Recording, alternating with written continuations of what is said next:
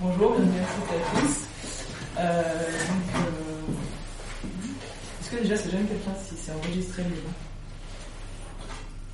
Non Voilà. Je suis pas de partout non plus, mais pour savoir. Donc, euh, je sais pas quoi dire. Je vais laisser présenter tout le monde. Salut. T'es la seule qui a lu le livre. Ouais. Griffe. hein. La griffe. On fait le lire. On en lit au moins un par semaine, donc déjà. Ouais. Pour ceux qui ne connaissent pas la librairie euh, La Griffe, une librairie libertaire autogérée depuis 1978. Actuellement, on ne lit pas toutes les semaines, mais bientôt on va s'arrêter parce que c'est une verte, donc la pièce sera pleine de livres. Donc c'est le dernier jusqu'à mi-mars. Ah, c'est bien. Ouais. Et après, le prochain c'est vraiment c'est euh, Sian pour boulot de merde. La prochaine Vous, séquence, c'est bouquin. Non, ça Ah, sera en mi-mars. C'est plus des interviews de personnes. Mais c'est bien. Ah Patrice, ça va être à toi. Avec ton livre, ton expérience. Ben, euh, merde. je sais pas par, euh, par où comment commencer parce que bon ce livre c'est au départ c'est une c'est une c'est à la demande de- d'Henri Simon de, du, euh, du réseau euh, échange euh, qui diffuse le bulletin dans le monde d'une classe en lutte qui m'a demandé de alors qu'à l'époque je travaillais de nuit dans, une usine de galvanoplastie de prendre des notes sur, au quotidien sur mon travail donc euh, j'ai commencé à le faire hein, euh, euh, au retour du travail, euh, après euh, avoir passé euh, ma nuit euh, dans, cette usine, je, prenais des notes sur tout ce qui se passait euh, euh, dans la nuit euh, à ce travail. Et euh, j'ai fait ça pendant plusieurs mois. Et à la fin, donc, euh, j'ai réuni tous les textes, je lui ai envoyé, il a sorti ça en brochure. Et puis quelques temps plus tard, il y a, il y a Camille euh, et euh, Edmond Thomas des éditions Plein Champ qui m'ont contacté, qui m'ont demandé euh, si on pouvait ressortir euh, cette brochure en livre, euh, augmenter de, de textes nouveaux par rapport à l'usine, cette fois à la journée. Parce qu'entre-temps, après une petite période d'interruption pendant 2-3 ans où j'avais fait autre chose, je suis retourné dans cette usine et, et donc j'ai continué euh, ce travail euh, dans la gal- galvanoplastie. Et donc j'ai repris des notes, j'ai écrit euh, des choses sur ce qui se passait, mais cette fois à la journée. Voilà. Et donc ça, c'est ce livre, ça regroupe ces deux périodes, une à la nuit, une à la journée, dans cette usine de galvanoplastie. Alors je ne sais pas si les gens qui sont ici savent en quoi ça consiste la galvanoplastie. Ça- Quand on a lu ça, on sait. hein. Oui. Bon ben je vais euh, quand même euh, dire brièvement pour. Non, mais vraiment, c'est pas- c'est justement, c'est intéressant Comment pour ça, parce que personne ne connaît. On a Alors- on l'a lu, on sait. La galvanoplastie, ça concerne en fin de compte euh, beaucoup de choses euh, qu'on se rend même pas compte au quotidien. Oui, oui, oui. Dans le mobilier urbain, par exemple, des, des candélabres, des, fûts d'éclairage, euh, euh, ils sont issus de notre usine. hein. On, galvanise, c'est-à-dire on met une couche de zinc sur des pièces pour empêcher euh, la corrosion. Donc euh, nous, la ferraille, elle arrive euh, brute, hein, rouillée souvent, sale, euh, pleine de graisse, et donc on doit accrocher ces pièces sur des poutres, hein, des grandes poutres qui font 16 mètres de long et qui, euh, qui pèsent 4 tonnes, plus de 4 tonnes à Les vide. dessins sont bien, il n'y avait pas dans la brochure, ils étaient pas dans... Non, non, ils ont été faits après. Ben, c'était pour mieux expliquer, pour que les gens se rendent mieux compte, parce que c'est vrai que c'est pas évident qu'on. Bon, moi, euh, pour moi c'est évident, mais quelqu'un qui a jamais travaillé ou qui a jamais entendu parler de, de ce type de, de production, ça va, ça va lui paraître un peu, euh, un peu flou, quoi. Donc, nous, on reçoit de- des, des pièces métalliques de, de toutes sortes, de toutes tailles. Hein, ça peut être des petites pièces, euh, des petits écrous euh, qui font que quelques grammes, jusqu'à des pièces de charpente euh, pour des stades, par exemple. On a fait ça pour des stades de football, de, de rugby, etc. euh, qui, qui pèsent euh, 4 ou 5 ou 7 ou jusqu'à 10 tonnes, on peut accrocher. Donc euh, c'est un éventail assez large euh, de, de toutes sortes de pièces.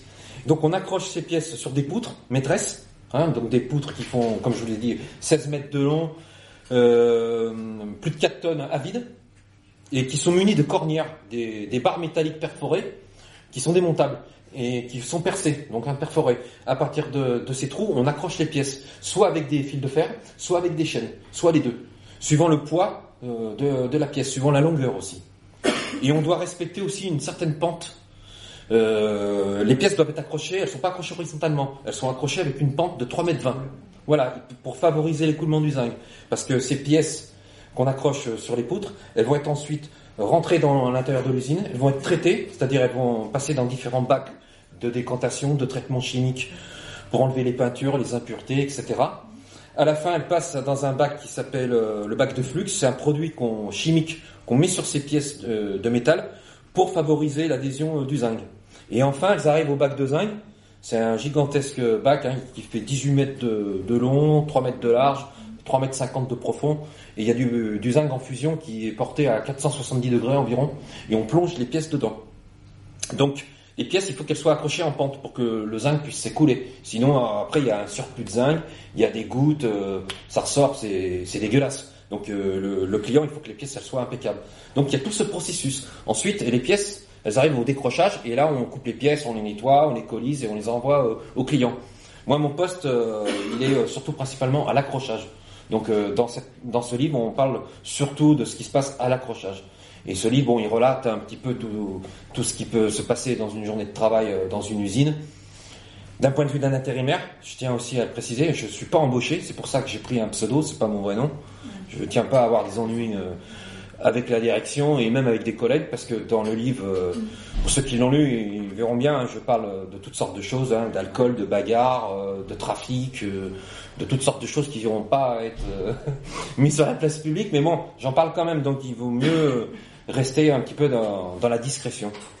Camille, tu peux peut-être ajouter quelque chose par rapport à, au livre, parce que toi tu as participé, tu m'as, tu m'as aidé à, à mettre tout ça un petit peu en place. Donc tu as. Euh, je sais pas, mais déjà euh, la question des dessins justement c'est venu bon, du fait qu'on a décidé de faire un livre euh, à partir de la brochure. On a on a discuté, nous on a posé des questions, ce qu'on comprenait pas, même à la lecture, ce qui paraissait pas clair sur les, le travail. Euh, on a demandé des explications. Euh, Fabrice, Patrice, il a passé des heures à nous à nous montrer, à nous, à nous faire des voilà. Et vraiment on s'est dit peut-être le mieux ça serait euh, sachant que tu faisais des dessins, ça, ça, serait de faire quelques croquis pour que. C'est pas parfait, mais ça, ça donne une idée quand même. Voilà. Euh... Ces croquis, ils ont été faits à partir d'un collègue euh, avec son portable. Il a pris. Euh, je lui ai demandé de prendre quelques clichés. Bon, il était un petit peu réticent. Oui. Ensuite, euh, je lui ai fait une clé USB. J'ai mis ça sur un, un, ordinateur. À partir de là, j'ai fait les dessins. Voilà. Mais bon, je pouvais pas prendre un, un, un crayon, une feuille de papier au travail et faire des croquis. Ça, c'est pas, c'est pas possible, ça. Voilà. Oui, donc par exemple ça, c'est venu, ce, cet, euh, cet, ajout, il est venu du fait qu'on a décidé de faire un livre et que dans un livre, euh, bon c'est un peu différent d'une brochure, c'est quelque chose qui est censé durer plus longtemps, on, on a, on a voulu, oui, on a voulu, oui, oui. Voilà. Et puis le, une partie des choses que tu racontais, aussi venait des questions qu'on te posait, du coup tu décrivais plus certains aspects euh, dont on avait parlé oralement qui n'étaient pas dans la brochure du départ, oui. voilà. Donc ça s'est modifié aussi un peu au fur et à mesure. Et puis et puis voilà. Voilà, bon, bah, j'ai présenté brièvement un petit peu euh, le livre. Alors après, euh, qu'est-ce que je peux ajouter de plus euh, Il faut lire le livre. Hein, bon, ouais, ouais. Mais justement, une fois qu'on l'a lu, enfin, moi j'avais lu la brochure, mais une fois qu'on l'a, une fois qu'on l'a lu, d'abord on, on, va plus jamais prendre sur une autoroute euh, sans. Par les glissières. Les glissières. Et les écrans moto. non, mais moi j'avais jamais remarqué les glissières ni même les poteaux,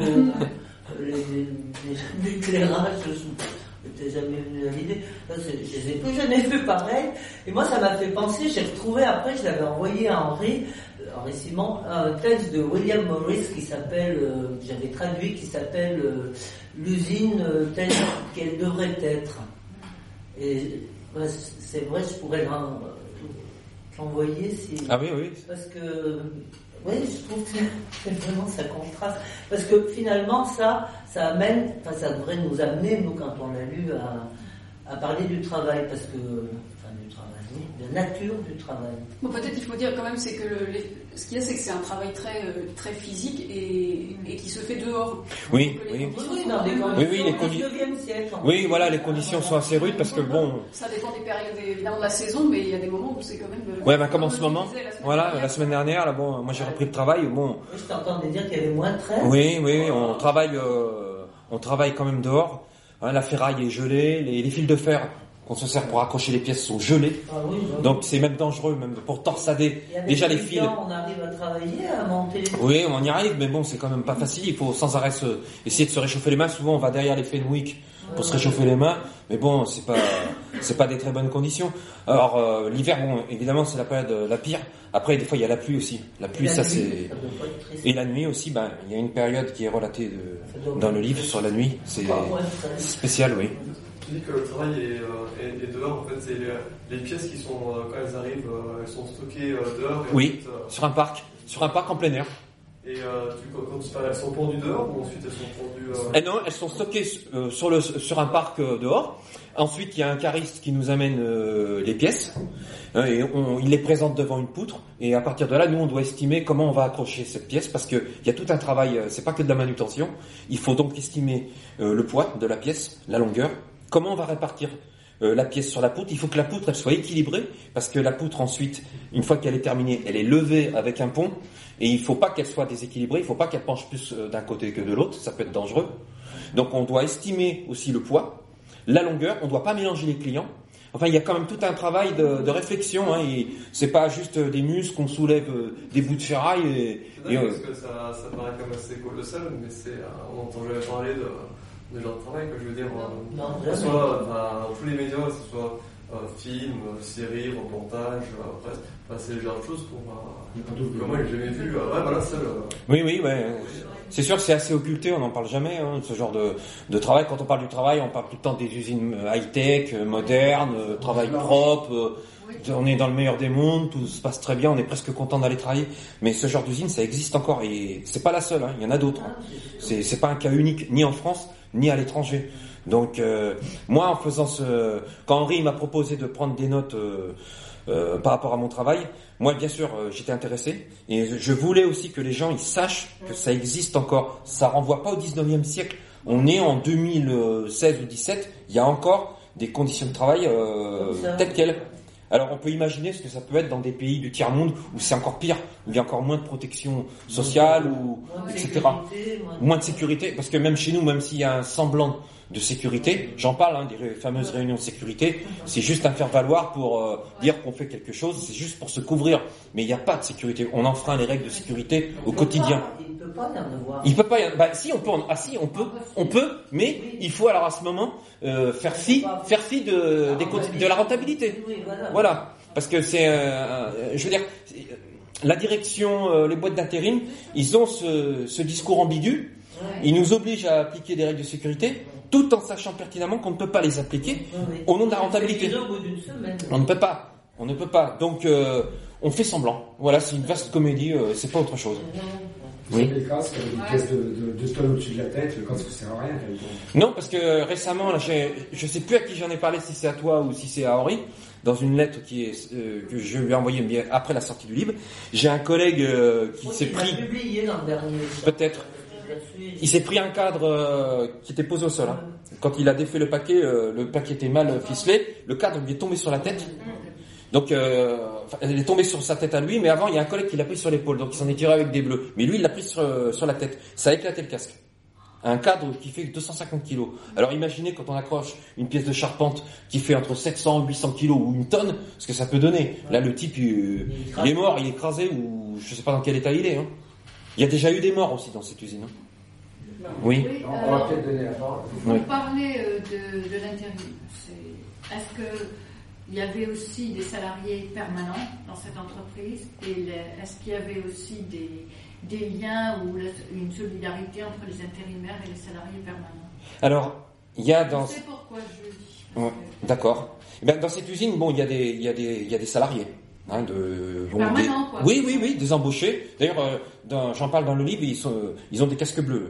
Ah. Nous, les intérimaires, on a des casques blancs. Ah. C'est pour nous distinguer. euh, les casques rouges, c'est les contremaîtres. Ouais. Euh, c'est les contrôleurs, les chefs d'équipe.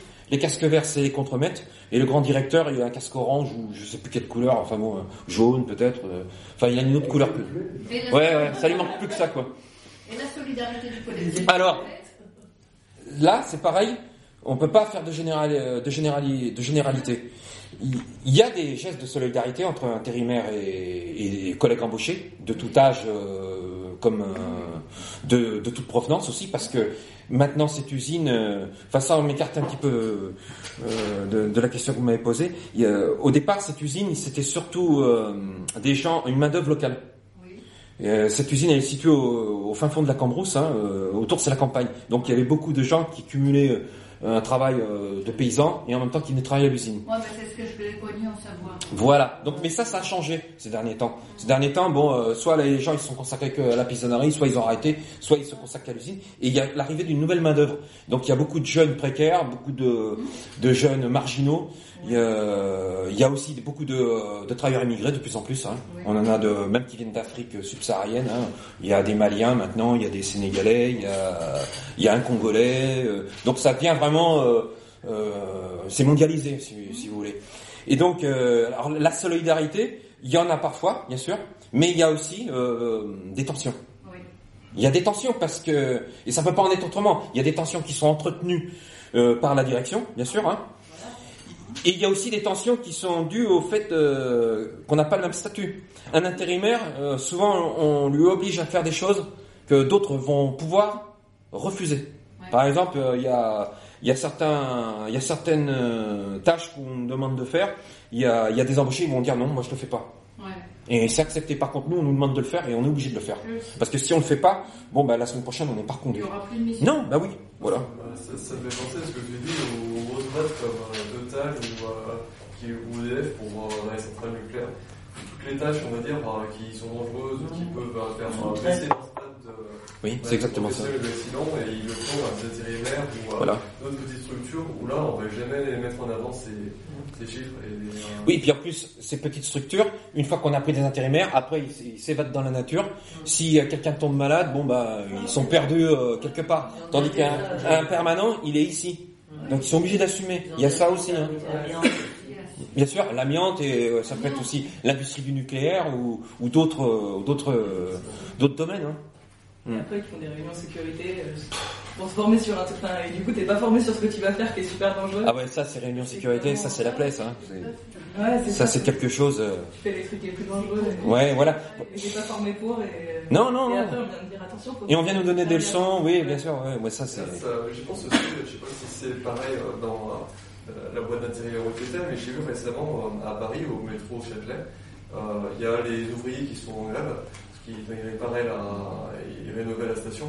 En fait, il y avait ces des ouvriers qui étaient plus payés, C'était pas. pas payés depuis 3 mois, euh, voire 8 mois pour certains. Et en fait, c'était une filiale de Vinci Ouais. qui avait euh, utilisé, enfin, qui passait par une boîte d'intérim. quoi. Ouais, ouais. Il y avait euh, trois niveaux, euh, du coup, euh, voilà, que Vinci se, euh, faisait les choquer, enfin, et ainsi de suite. Et, euh, Bah, nous, si tu veux, nous, on est, on, on est quand même payé régulièrement, mais nous, le problème, en tant qu'intérimaire, par exemple, si on fait des heures supplémentaires, parfois, ils oublient de marquer des heures. Moi, ça m'est arrivé l'été dernier. Oui, oui.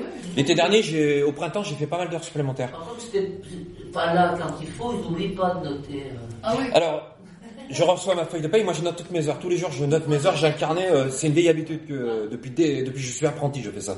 Donc je note toutes mes heures. Je regarde euh, ma feuille de paye, je regarde mes heures, il y a quelque chose qui va pas. J'appelle donc euh, ma boîte d'intérim, ils me renvoient un autre euh, organisme annexe de, de leur boîte qui s'occupe que des salaires. Je vois avec eux, etc. Ils me disent oui, oui, c'est bon, pas de problème, on a oublié. Je reçois donc la l'autre feuille de paye, mais un mois plus tard. hein. Je dois attendre un mois avant d'être remboursé. Alors que je leur, euh, ai déjà dit à plusieurs reprises que c'est pas normal. pour- Pourquoi on doit attendre un mois Puisque c'est eux qui ont fait l'erreur, eux ou la, boîte où on travaille, mais c'est nous qui sommes pénalisés. Donc ils veulent rien savoir, donc ils nous envoient au bout d'un mois. Au bout d'un mois, il y a encore des heures, euh, ils ont encore oublié des heures. Donc elles. Donc ces boîtes, nous, des fois ils nous amusent, on attend d'être payé deux ou trois mois plus tard. Voilà. Donc ça, ça arrive pas tout le temps, mais ça arrive régulièrement. Régulièrement. Et je suis pas le seul. Il y a plein d'intérimaires euh, à qui ça arrive. Ça, c'est, c'est le truc régulier, ça. C'est comme de vous, de vous dire euh, systématiquement avant les fêtes, les périodes alors. Ah oui, bah ça, oui.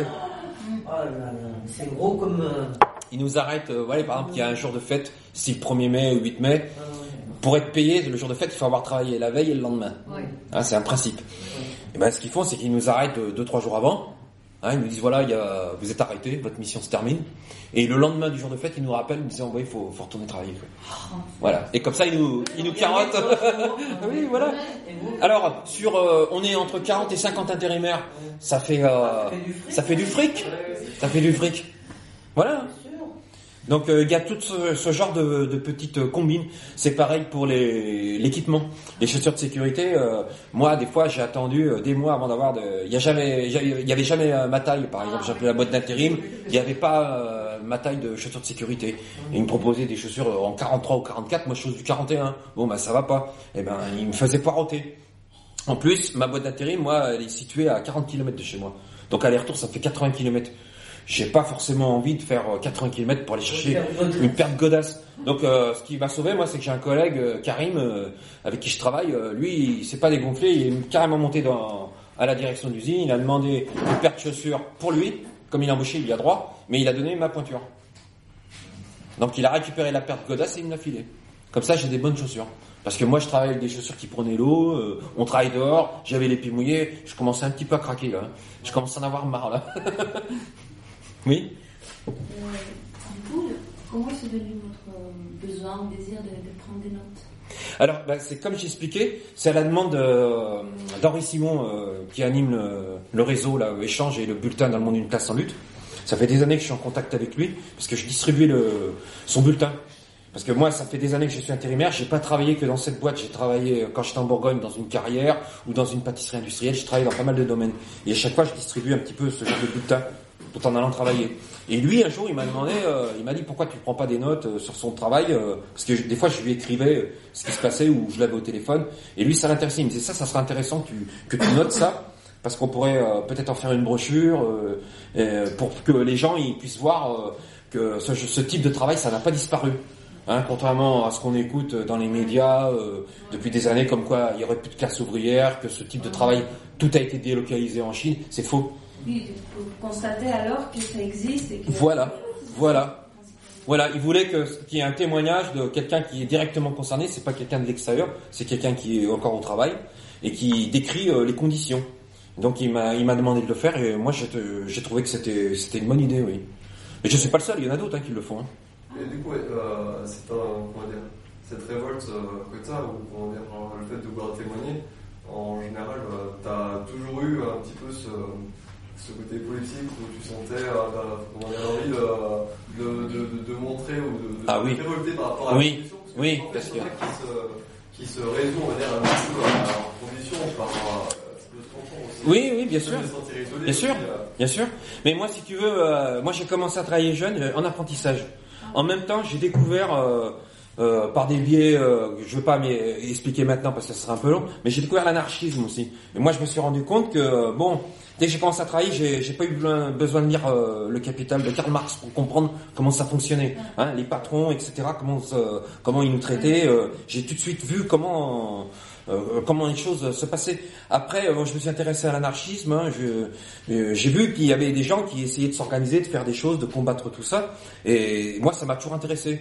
Hein, euh, Malatesta, euh, Bakounine. euh, euh, je suis venu à la griffe, hein, comme j'expliquais à, à, à Ignace. euh, la première fois, la dernière fois, je suis venu il y a 10 ans, mais je suis venu euh, d'autres fois hein, auparavant, hein, parce que ça m'a toujours intéressé. Et si tu veux, donc pour moi, c'était évident un jour d'écrire quelque chose là-dessus, parce que c'est une part importante de la vie, euh, le travail. Moi, depuis euh, l'âge de 15 ans, je travaille. Bon, euh, il y a des fois ça me fait chier, euh, mais je suis obligé de le faire parce que j'ai besoin de nourrir ma famille, j'ai besoin de manger, je suis pas un rentier, j'ai pas d'argent, je suis obligé de travailler. Et euh, ça n'empêche pas que, que je suis contre hein, le salariat, je trouve que c'est c'est un truc euh, ignoble. Le travail, ça pourrait être autre chose. On pourrait produire des choses utiles, euh, parce que c'est pareil, on, dans ce travail, on fait peut-être quelque chose d'utile, mais des fois on fait des trucs qui sont franchement nuisibles. Une fois, nous, on a accroché des barreaux de prison, par exemple. Tous mes collègues étaient dégoûtés. hein. C'était pour une prison en Allemagne, bon. C'était pas pour en France, mais bon, ça. Tous les collègues, ils étaient écœurés, quoi. comme ça en Allemagne Ouais. On a accroché des barreaux de prison, c'est-à-dire l'encadrement avec les barreaux. Bon, on a accroché des poutres entières de, de cette saloperie. Mais tous les gars étaient dégoûtés, hein. Mais tous, hein. Même les, les moins révoltés, ils trouvaient ça euh, Ouais, aberrant, quoi. Tu vois, le problème se pose quand même, mettons que par miracle, un jour on arrive euh, dans une société. euh, hein, Oui. voilà. Ben, ce type d'usine, mettons- Oui, voilà. est-ce qu'elle a son utilité? C'est ça qu'il faut se poser Bah, la question. Si on veut un certain nombre d'infrastructures. Peut-être que l'éclairage, ur- l'éclairage urbain, peut-être ça a son utilité, mais il y a des choses qui sont franchement inutiles. oui, oui, non, mais d'accord, Euh, les stades de foot, tout ça, je sais pas si c'est vraiment utile. hein. Ce travail-là, ce travail physique, Le ce rugby. travail. Ouais, ou le est toujours. Il y en aura toujours du boulot comme Ouais. ça à faire. euh, Comme Oui, de- oui, mais qu'il faut- les poubelles de- Bien sûr, mais il y a des boulots qui... Et moi, j'aimerais quand même bien, tu vois, parce que ça, on n'arrive jamais à en discuter. Ça, ça s'arrête toujours au constat, et après, quand on se dit si on arrivait au bout de nos, Oui. À nos fins, disons, Eh ben, déjà, c'est mal barré, mais enfin bon, si on arrivait à nos fins, euh, voilà, qu'est-ce qu'on en fait? C'est vrai, qui le fait? Bah, de toute façon, il faudra bien, si, si on garde des choses qui sont utiles, le volontariat, euh, on peut déjà réduire le temps de travail. oui, oui, voilà, bien sûr. Déjà, ça occupera- Voilà, ça occupera beaucoup de gens parce que bon, le travail il est pénible. Moi, je, je constate, il y a des collègues qui sont là-bas depuis 30, 35 ans, ils sont au bout du rouleau. Il y en a plein qui sont malades, qui sont invalides, qui sont morts, ou qui sont morts. Il y a des morts qui sont au travail, mais il y a des morts, il y a des gens qui sont suicidés. Moi, je connais, il y en a eu encore l'année dernière, des cancers, euh, oui, voilà. Donc, il y a quand même, euh, Comme tu dis, il y a quand même la rentabilité quoi, qui fait que. enfin, Mais c'est ça. rentabilité. Il y a beaucoup de, de postes comme ça qui sont, euh, sont dangereux, enfin, Oui, qui te, bien sûr. qui te pourrissent la vie parce bien que euh, c'est dans puis comment dire, euh, euh, t'es dans un dans une tâche parfois qui est euh, unique pour euh, pour plein de choses ou même moi je suis dans l'informatique, mais le truc c'est que je suis sur euh, une tâche euh, d'un projet sans savoir forcément ce que je fais. Pareil pour nous. Ça, bah, c'est c'est ça aussi par rapport aux salariés Oui, pour donner de l'intérêt au travail aussi, parce que des fois on accroche des choses, nous bon, on arrive à savoir ce que c'est. Mais il y a des fois on accroche des choses, on sait même pas d'où ça sort et où ça va atterrir. Et on demande de le faire. Et on se dit mais, mais- mais c'est absurde. C'est tout le monde se, se pose. bon, il y en a très, il y en a quelques-uns qui se la posent pas. Bon, ils sont contents d'avoir du travail, mais ça c'est une minorité. La majorité quand même des ouvriers, ils se disent mais ça sert à quoi ce truc Euh, Ils veulent savoir. Et souvent bon, on, on nous répond même pas. hein. Euh, Ils en ont rien à foutre. Ils vont même pas nous dire à quoi ça sert. Hein. Euh, Pour eux, ce qui compte, c'est qu'on accroche un maximum de poutres quotidiennement, que l'usine fasse du fric, et, et, et puis c'est tout quoi. Et, après que nous on ait de l'intérêt pour le travail ou pas, ça, ça leur passe au-dessus de la tête. Hein. Ils s'en moquent, c'est tout. Hein. Mais euh, ce que tu disais par rapport à, euh, à tout ce type d'usine et, et d'autres, hein, c'est euh, l'utilité du travail, de ce qu'on fait, quoi. Ça c'est sûr. Moi, je suis sûr qu'il y a un tas d'usines qu'il faudrait fermer. Hein. Oui, oui, oui, c'est ça- clair et net, c'est nuisible, c'est inutile, oui, c'est dangereux. oui, il y en a plein. On n'en a pas besoin. Il y en a certaines qu'on peut conserver, mais après celles qui sont dures et pénibles, qui sont indispensables, peut-être qu'il faudrait revoir, euh, voilà, euh, réduire euh, le temps de travail, euh, faire une rotation, comme tu dis, euh, ce genre de choses. Oui, oui, mais Et la puis- rotation, moi, je... Puis ça dépend comment on est vu. Euh, Souvent, vu comme une ressource. Ou un, ou un outil surface, ou un outil, euh, un outil organique. Euh, Oui. Final, on est complètement à, à un dépossédé de, de notre nature. On est vraiment, en tant que travailleur, parfois, l'impression d'être déplacé d'un chantier à un autre. On, voilà, quoi. on a un outil, comme un tournevis, comme On a un pion. un pion, et, Un pion. euh, vivant, et puis euh, voilà. Ah, c'est la même chose, nous aussi. Hein, c'est exactement pareil. hein. Quand des fois, nous, il n'y a pas assez de travail à l'accrochage, hop, euh, on nous envoie directos au décrochage, euh, et ainsi de suite. euh, voilà, hein, c'est c'est la même chose. Hein. C'est, on est juste des, voilà, des On numéros. Voilà. C'est ça que du coup, Oui. Excuse-moi. Au final, euh, j'ai l'impression que le, principal problème n'est pas forcément, euh, comment dire, euh, la tâche en elle-même mais notre rapport au final au, au, au salariat, quoi. Enfin, je veux dire, euh, Il y a les deux, moi, je dirais quand même, hein, parce que ça dépend aussi ce que tu fais, quoi. En, euh, en changeant le rapport au salariat, du coup, la tâche euh, change aussi, quoi. Je veux dire, euh, Oui, c'est sûr que si on n'était pas dans, si on faisait ce- ce- cette même activité, mais sans euh, le statut de, euh, du salariat comme tel qu'il est, ça pourrait être différent, c'est sûr. On pourrait même trouver un intérêt ou, ou même, euh, je dirais pas du plaisir, mais presque hein, à faire ce qu'on fait, parce qu'on peut trouver de l'intérêt malgré tout euh, à son travail. Mais vu les conditions du salariat, parce qu'il faut aussi voir, euh, il n'y a pas que le, le travail proprement dit, il y a aussi les rapports avec euh, toute la hiérarchie, qui est assez pénible, qui est assez lourde, surtout euh, dans cette usine. euh, enfin, pour parler de celle-là, quoi. C'est quand même, euh, c'est c'est quelque chose qui démotive beaucoup de garçons. Il y a sans arrêt des problèmes avec ça, quoi. hein. Oui, tu voulais, oui. C'est une vieille usine. Elle existe depuis euh, 1979. Ah non, elle est assez récente. Elle est assez récente, oui. Moi, mon père, il me l'avait emmené voir quand elle s'est construite. J'avais euh, 11-12 ans à l'époque. Je pensais pas que j'allais. euh, Elle dépend d'un grand trust. Oui. Oui, ça a été racheté. Au départ, c'était un patron local qui avait monté ça, et ça a été racheté par un groupe euh, anglo-saxon. C'est Galva Union, ça s'appelle. C'est un truc euh, très important euh, qui, je crois, dans le monde. hein, il y a des usines en France, euh, en Angleterre, aux États-Unis, euh, un peu partout. Quoi. Donc c'est un trust. hein. Tu dirais qu'il y a combien de personnes qui travaillent en tout? Dans cette usine, on est entre 180 et 200, à peu près, Ça fonctionne jour et nuit? jour et nuit. Pourquoi Parce que il faut, eh ben, parce que la nuit, par exemple, ils, ils sont affectés. Il y, a, beaucoup de production à, à assumer. Il faut, euh, on accroche euh, par jour, euh, c'est, euh, attends, je raconte pas de bêtises, c'est plus de 100 tonnes hein, par jour on accroche. Donc euh, il faut euh, il faut qu'il y ait trois équipes. Des fois ils arrêtent, comme là au mois de décembre ils ont arrêté l'équipe de nuit pendant pendant trois semaines parce qu'il y avait une chute de la production. Mais là c'est reparti de plus belle, hein. ça n'arrête pas. C'est mieux la nuit? Légèrement mieux, mais pas non plus. euh, oui, oui, parce que c'est pareil, j'en parle dans le livre. Il y a une prime de nuit qui est affectée aux intérimaires. Normalement, moi j'avais appelé une fois l'inspection du travail quand j'étais de nuit pour savoir si c'était légal euh, le fait qu'ils nous faisaient poireauter trois mois avant, avant de nous donner la prime. Ouais, pendant trois mois, on n'avait pas de prime. Et ils nous donnaient pas l'arriéré. Hein. C'est-à-dire, ils commençaient à nous la donner qu'au bout de trois mois. Les trois mois qu'on avait fait précédemment, jamais on touchait l'arriéré euh, de la prime. Donc une fois, moi j'en ai eu assez. Euh, Il y en a qui me disait que c'était normal, donc c'était pas normal. J'ai appelé l'inspection du travail, je leur ai expliqué. Ils m'ont dit que c'était illégal. Non, Mais qu'on ne peut pas faire grand chose. C'est un espèce d'accord tacite entre les boîtes d'intérim et la, la direction de cette usine. Et ils nous imposent ça, c'est pour fidéliser les, les intérimaires euh, la nuit, et c'est en même temps pour les arnaquer évidemment de, de quelques centaines d'euros euh, par tête de pipe. Donc euh, la prime de nuit elle s'élève à à peu près 120 euros. Donc euh, la nuit, si on travaille euh, 100 heures supplémentaires, on peut se faire net en faisant 36 heures, hein, parce qu'on fait une heure de plus euh, qu'à la journée. On fait 4 nuits de 9 heures. On fait pas 5 journées comme euh, euh, le poste du jour, c'est 5 c'est cinq journées, 5 postes. Là, la nuit, on fait que 4 nuits, mais c'est 9 heures de travail à chaque fois. Donc c'est comme pénible, hein, 9 heures, c'est c'est long. hein. Et- Oui, mais on, fait 4 fois 9, donc ça fait 36. Tandis qu'à la journée, on fait 5 fois 7. On, est aux 35 heures. Eh oui. Eh oui. Donc on fait une heure de Ça plus. aussi, ça paraît. Ouais, ouais. Et donc avec la prime, on se fait quoi 1400, 1400 net C'est tout, c'est tout.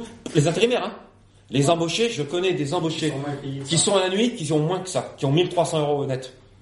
Bah, c'est l'inégalité de traitement, tout ça? Et en plus, là, j'y pense, les gens de nuit, légal. euh, avec leur travail, elles peuvent peut-être euh, basculer, euh, se passer une heure après, non à- ouais, Je sais pas, toi, c'est- le travail de nuit, c'est à partir d'une certaine heure, donc c'était mieux payé au niveau du... Oui, par exemple, c'est jusqu'à 5 heures du matin, euh, c'est considéré comme heure de nuit. Et je crois que ça commence à partir de le soir, je me rappelle plus si c'est... euh, c'est pas, on commençait à 20h, mais c'était pas 20h. Comme, euh, je crois que c'est à partir de 21h, c'est con- considéré comme heure de nuit. Donc déjà, il y a une heure qui est... Il me semble qu'avec Ouais, le travail, ouais. avec le travail, euh, par accord d'entreprise, on peut décaler... euh, Ah bah maintenant avec la moi je te parle de ça c'est bon c'est- j'ai pris ces notes il y a déjà 5 6 ans Ouais. hein, euh, la partie de la nuit. Alors maintenant avec la loi la nouvelle loi travail là ça va être encore pire hein, de toute façon. On peut faire des accords dérogatoires au code du travail.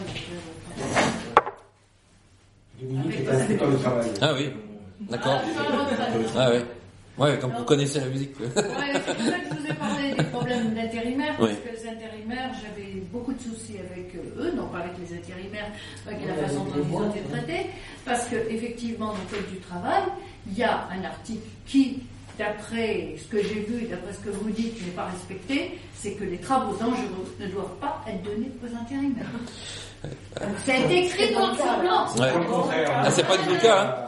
C'est pas du tout le cas. Hein. C'est tout le contraire, apparemment. Voilà. Oui, et puis en plus, euh, si vous voulez, par exemple, dans cette usine, euh, tous les postes, en général, il y a, dans chaque équipe, il y a à peu près quatre postes, c'est-à-dire quatre poutres où Ouais. on accroche. Souvent, il y a que trois euh, caristes. Il y a un poste, souvent un poste d'intérimaire, où on fait tout à la main. Alors parfois, quand c'est des petites pièces, bon, ça peut passer, mais parfois on accroche des pièces qui font 100 kilos ou 150 kilos, bon, on le fait à la main, hein. Ouais. Donc euh, c'est quand même là, c'est pareil, il y a aussi un traitement inégalitaire, je trouve. Souvent les intérimaires, euh, voilà, c'est un peu euh, une main d'œuvre euh, dévalorisée qu'on se sert euh, quand on en a besoin, quand on n'a pas besoin, on les vire, euh, et on ne respecte pas. Et il y a certains embauchés. Hein, euh, moi, avec qui j'ai des mauvais rapports, hein, euh, c'est pas tous les ouvriers avec qui j'ai des bons rapports. Il y en a, euh, j'ai des rapports détestables, hein, Ouais, parce qu'ils nous méprisent ou ils nous traitent mal ou. Oui, oui, c'est et ça aussi c'est un aspect qui, je pense, qu'il serait intéressant de développer les rapports intérimaires et ceux qui sont embauchés, qui même s'ils n'ont pas une situation euh, plus beaucoup trop reluisante par rapport à la nôtre, mais elle est un petit peu plus, euh, on va dire, légèrement plus sécurisée que la nôtre, mais guère plus, hein, de toute façon. Hein. Ça va l'être de moins en moins. Mais ça va l'être de moins en moins. Oui, bien sûr, vous avez raison, c'est ça. Dans le même sens, je me, je tu me disais qu'il n'y a pas de syndicat dans ta boîte. Et, Il y en a eu, hein, Ouais. autrefois, mais il a été, euh, Et, euh, il a été mis en pièces. qu'il y a des grosses grèves, premièrement Et deuxièmement, comment t'expliques le fait que- qu'il y ait si peu de circulation collective? Est-ce que c'est lié au, au truc des casques, par exemple, de la division entre les, euh, entre les différents différents travailleurs? Comment tu l'expliques en général ça? Alors dans cette usine qui, a, qui s'est montée en 79, en 80 il y a eu une grève. hein, qui a duré euh, à peu près une semaine ou deux. C'était pour des augmentations de salaire, ils les ont obtenues. Après, il n'y a pas eu de grève pendant euh, une vingtaine d'années. Et quand il y a eu au moment des 35 heures, il y a eu une grève de trois semaines très dure, hein. mais vraiment dure. hein.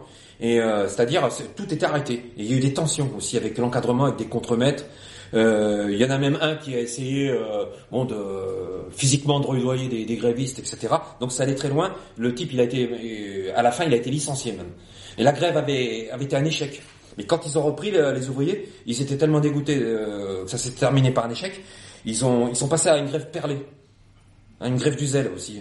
Donc pendant deux mois, euh, il y avait euh, la production, elle avait chuté euh, de manière catastrophique, et la direction s'en est rendue compte, et donc elle a cédé. Mais en fin de compte, c'est cette espèce de, grève qui ne voulait pas dire son nom, qui a été plus efficace que la grève directe. Et depuis, il n'y a plus de syndicat, parce qu'il y a eu à l'époque, il y avait un syndicat, euh, la CGT.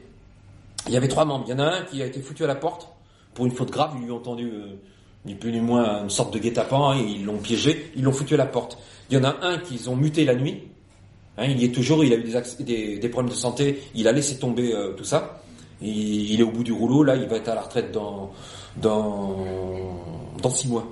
Donc euh, lui, il a lâché l'affaire. Et il y en a un autre qui a été acheté. Ah. C'est-à-dire le type, il est devenu contremaître. Et c'était un, une belle ordure, lui. Moi, j'ai eu affaire à lui, c'est à cause de lui que j'ai pas été embauché. Tiens, justement. ouais. Comment? Avant, il était une ordure. Il était, non, non, non, enfin, à l'époque, la CGT, bon, il était, euh, c'était un ouvrier normal. Bon, je l'aimais pas trop, mais il était, mais une fois qu'il a été acheté, euh, oui, c'est devenu un vrai salaud, hein. Un vrai salaud, Ah, voilà. De toute façon, il y avait un fond hein, quand on se fait acheter. Oui, je pense aussi, oui, oui, il avait déjà un terrain propice. Oui, oui, ça c'est sûr. Et depuis, il y a pas, il y a, il y a un comité d'entreprise, si tu veux, et euh, dedans, il y a, il y a deux ou trois types qui sont là-dedans, ils sont AFO. Mais ces types, ils font rien. Euh, à chaque fois qu'il y a un problème, que si quelqu'un veut leur demander quelque chose par rapport euh, au travail, euh, au niveau des lois, tout ça, les types, ils sont même pas au courant, ils les envoient balader, euh, ils en ont rien à foutre. Ils sont cul et chemise avec, le, avec euh, la direction. Hein, ils sont juste là pour euh, commander euh, des gâteaux, de la bouffe ou de l'alcool à prix réduit, et puis c'est tout. Ils font rien. Ils font rien du tout. Donc ces types... Et ils font, ils appelaient fesses ouvertes. Le, le- Ah, c'est pas mal. Il avait 45 ans, hein. Enfin, en tout cas, moi, j'ai constaté que à l'époque où la CGT ça fonctionnait, euh, ils étaient quand même un petit peu plus virulents, un petit peu plus combatifs que ces mecs-là. Parce que ces mecs-là, eux, il y a rien à attendre. Et sinon, il y a rien d'autre. Hein. Les intérimaires, il n'y en a aucun qui est syndiqué. De toute façon, euh, tu peux être syndiqué, mais t'as aucun poids. Qu'est-ce que tu veux faire? Même si t'es syndiqué, tu vas faire quoi? Si tu commences à faire le bordel, on arrête ta mission. On va pas dire que t'as mis le bordel, on va dire il y a plus de travail et hop, on te remercie et c'est tout. Donc c'est une autre manière euh, pour. euh, oui? Mais par exemple, euh, est-ce qu'il y a des mouvements un peu spontanés Maintenant, avec quand il faisait très très froid, vous dites que c'est que la production en fait qui peut arrêter le travail dans la nuit. Par exemple, avec le grand froid, euh, est-ce qu'il y avait des mouvements un peu euh, Alors spontanés Oui, si. euh, Oui, alors, alors ben justement, euh, c'est, bien que, que vous parliez de ça. Oui, il y a eu ça, parce que euh, juste avant la période des grands froids, on a eu euh, la visite du sous-directeur qui nous a dit que les, on a droit à une pause officielle euh, à mi-journée de, d'une demi-heure qui ne nous est pas payée. Mais on a droit à deux autres mini-pauses de 10 minutes qui avaient été arra- arrachées par euh, la fameuse grève qu'il y a eu en l'an 2000 pour les 35 heures. On- ils avaient arraché deux petites pauses de, de 10 minutes, une euh, par exemple quand on est du matin, une vers 7 heures et une autre la dernière vers euh, 10h30, 11h. On avait droit à, à deux fois 10 minutes. Hein, c'est sur le temps où on est payé, mais ça avait été obtenu. C'est les postes payés. Voilà. Et donc, euh, la direction est venue un jour, euh, soi-disant qu'il y avait eu des abus. Bon, c'est vrai qu'il y avait quelques-uns qui avaient abusé. Hein, qui, euh, au lieu de prendre 10 minutes, ils avaient pris un quart d'heure ou 20 minutes. Ça a jamais été plus loin. Ils ont pas pris une heure, les mecs. Hein. Ils ont pris quoi 10 minutes de plus. Donc, ils ont voulu nous imposer ça. Alors, le jour où ils nous imposaient ça, alors dans les autres équipes, euh, je sais pas ce qui s'est passé, mais nous, dans la note, euh, ça a chauffé. Hein. Il y a plusieurs types qui se sont commencés à s'énerver, euh, à s'en prendre au chef. Ça a même allé assez loin puisqu'il a fallu qu'on sépare euh, un ouvrier avec euh, avec notre chef d'équipe. Il était à deux doigts de lui poser euh, son poing sur la figure. Tellement il était en colère, tellement énervé. Donc, ça en est resté là. On a donc commencé cette comédie des pauses, mais petit à petit, on a grignoté du temps, quoi. Et là, avec le grand froid, là, euh, les pauses, c'est revenu à un quart d'heure, 20 minutes. Hein. Parce qu'il faut pas déconner non plus. euh. On travaille, il fait moins 10, moins 15, on est dehors. On nous a interdit de faire des feux. Autrefois, on faisait des bras zéro. On avait le droit. Au nom de la sécurité et de l'environnement, ils veulent plus qu'on en fasse, donc c'est terminé. Alors, ouais. Et puis l'avantage des bras zéro, c'est que non seulement on pouvait se réchauffer, mais on pouvait réchauffer aussi le fil de fer, qui est gelé. Et ça, c'est un avantage. Ça permet que le fil de fer, il est plus souple, il est plus facile à torsader. Parce qu'on torsade des fils de fer, il y en a qui sont fins, mais il y en a qui sont très gros, qui sont comme euh, mon doigt. Et des fois, on en tors- torsade 6, 7 à la fois. C'est très dur, hein. C'est très dur, celui-là qui n'a pas l'habitude, euh, je peux garantir qu'il comprend sa douleur. hein. Je sais pas, c'est quoi un bras zéro? C'est un bidon en métal, euh, où à l'intérieur on met des palettes, euh, des bouts de bois, et on, et on fait un feu, quoi. Donc voilà, il y a ce genre de choses.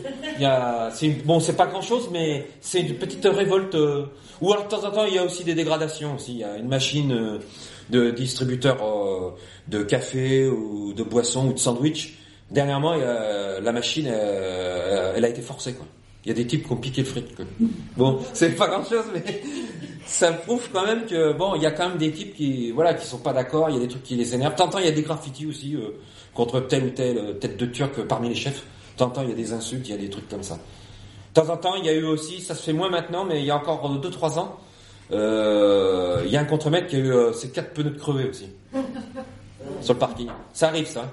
Ça, c'est arrivé plusieurs fois même. hein. Donc il y a ce genre de petits trucs. Mais frontalement, c'est vrai qu'il n'y a pas vraiment de de, de, choses, euh, on va dire, euh, sauf il y a eu euh, l'année dernière, il y a eu un décès dans notre équipe. Il y a un collègue, j'en parle dans le livre là justement. et bon, il y avait eu des problèmes. Il y a des problèmes d'alcool. Hein, il faut pas le nier. Il y a des, il y a des gens qui boivent là-bas. et des fois, bon, ça peut dégénérer. Et j'ai un collègue qui avait pas mal bu avec d'autres. Et bon, il s'est fait prendre. euh, il conduit un engin, le latéral, c'est c'est un engin qui transporte les poutres vides de l'accrochage au décrochage, du décrochage euh, à l'accrochage. Donc euh, c'est un engin. Euh, c'est assez, assez compliqué à conduire, c'est dangereux. Il transporte des poutres qui font euh, 4 ou 5 tonnes, hein. et donc c'est délicat. Et un jour, euh, il avait bu un peu, et il a échappé une poutre dans la cour. Elle est tombée, bon ça fait un, un bruit pas possible. Manque de bol pour lui, à ce moment-là, le directeur il sortait euh, des bureaux et il a vu la scène. Donc il s'est tout de suite mis après. Et tout de suite, il s'est rendu compte que le type, il, y avait quelque chose qui allait pas, quoi. Il sentait qu'il il était un peu flou, ou je sais pas. Il s'est rendu compte qu'il avait bu. Et donc, euh, lui, il avait déjà eu des histoires, hein, il avait déjà eu des mises à pied, il avait déjà eu des problèmes. Et donc, il était convoqué euh, au bureau le lundi, et donc il savait qu'il allait avoir des problèmes. Et donc, ils l'ont laissé partir, alors qu'il avait un coup dans le nez. Hein. Moi, je l'ai su après, il avait bu des bières, il avait bu euh, du rosé, il a même, ils ont tombé une bouteille de vodka à deux. Donc, euh, le mec, il était chargé. Il est parti en moto, euh, dix minutes plus tard, il s'est tué en moto. Ah, Voilà. ils l'ont laissé partir comme ça. Et ils l'ont laissé partir. Et euh, bon, pour moi, le, le directeur, il est responsable. hein. Il, il aurait dû prendre sur lui et le, le faire ramener ou le mettre en chambre de dégrisement ou le faire reconduire chez lui. C'est tout. Il n'avait pas laissé partir. On laisse pas partir quelqu'un de ivre euh, Il l'aurait pas vu, mais puisqu'il l'avait Ah, il l'a vu, il a parlé avec lui pendant une demi-heure, il l'a engueulé. Donc euh, voilà, il y a, il y a ce genre de choses. Et là, il y a eu plusieurs, euh, parce que c'était quelqu'un de notre équipe. Là, il y a eu, il y a eu plusieurs scènes pénibles euh, au travail. hein. Il y en a qui se sont pris au chef, à notre chef d'équipe justement, qui était plus ou moins responsable de cette situation. Enfin, c'est écrit- décrit dans le livre. Je vais pas raconter l'histoire, mais il était plus ou moins mêlé à ça. Et ça a chauffé, hein, euh, ça a vraiment chauffé. Hein. Moi, j'ai cru que ça allait dégénérer. Et depuis, il y a une ambiance qui est malsaine dans l'équipe. Depuis cette histoire. Et il y a encore eu des choses cette semaine que je t'ai parlé. euh, ça, pour, ça se poursuit. Donc, je pense que c'est pas euh, cette histoire, elle n'est pas terminée. Et il y aura peut-être encore d'autres euh, d'autres choses qui vont se passer. Quoi. Tu continues encore à écrire Alors là, ces derniers temps, j'ai pas, euh, j'ai pas spécialement écrit des choses, mais là, je, je vais recommencer oui, à reprendre quelques notes, oui, parce qu'il y a quand même euh, certaines choses qui, qui méritent d'être euh, d'être racontées. je- Oui. Du coup, j'ai deux questions pour rien avoir. Il n'y a jamais eu de, de tentative de- d'attaque au prud'homme contre cette entreprise, du coup Si, si, il y en a eu. Sont- Ouais. Si, si, il y en a eu. Hein. Il y en a eu, et il y a même eu, euh, il y a même eu un truc très grave qui s'est passé il y a une dizaine d'années. Il y a, parce que bon, il y a une dizaine d'années, c'était la même chose que maintenant. Bon, les intérimaires, on a besoin d'eux, on les fait marner, on leur fait faire toute la merde. Quand on a plus besoin, on les jette dehors comme des malpropres. C'est-à-dire, on nous prévient une heure avant, Ouais, des fois. ouais. Voilà. Et donc, il y a eu une période où on nous prenait sans arrêt, on nous foutait à la porte. euh, Enfin, c'était encore pire que maintenant. Il y a une fois, il y a un intérimaire, il est rentré chez lui, il était tellement en colère, il est revenu avec une vanne de lorif et il est rentré dans les bureaux. Donc les flics sont venus et bien sûr ils ont embarqué le type, mais bon il voulait faire euh, un carton sur le directeur. hein. Il est revenu armé le type. Donc il va y avoir, moi je pense qu'un jour ou l'autre il va y avoir des trucs comme ça. hein. Je sais que ça existe déjà dans certains, aux États-Unis par exemple, je sais que régulièrement il y a des salariés qui sont licenciés qui reviennent avec un fusil et, et qui tirent dans le tas. hein. Mais je pense que chez nous c'est possible. hein. Il y a déjà eu des, en tout cas il y a déjà eu une tentative. Voilà. Et les prud'hommes, tu Alors les prud'hommes, il y a eu euh, pour des histoires, euh, soit euh, des gens qui étaient euh, accidentés ou des gens qui ont été en maladie, par exemple, qui avaient une blessure, ils étaient obligés de se faire opérer, et s'ils étaient trop longtemps en maladie, des fois, au bout d'un moment, la, la direction, elle les licenciait. Il y a eu des histoires à prud'homme, et ils ont eu gain de cause. hein. Ils ont eu quand même gain de cause, oui. Oui, oui.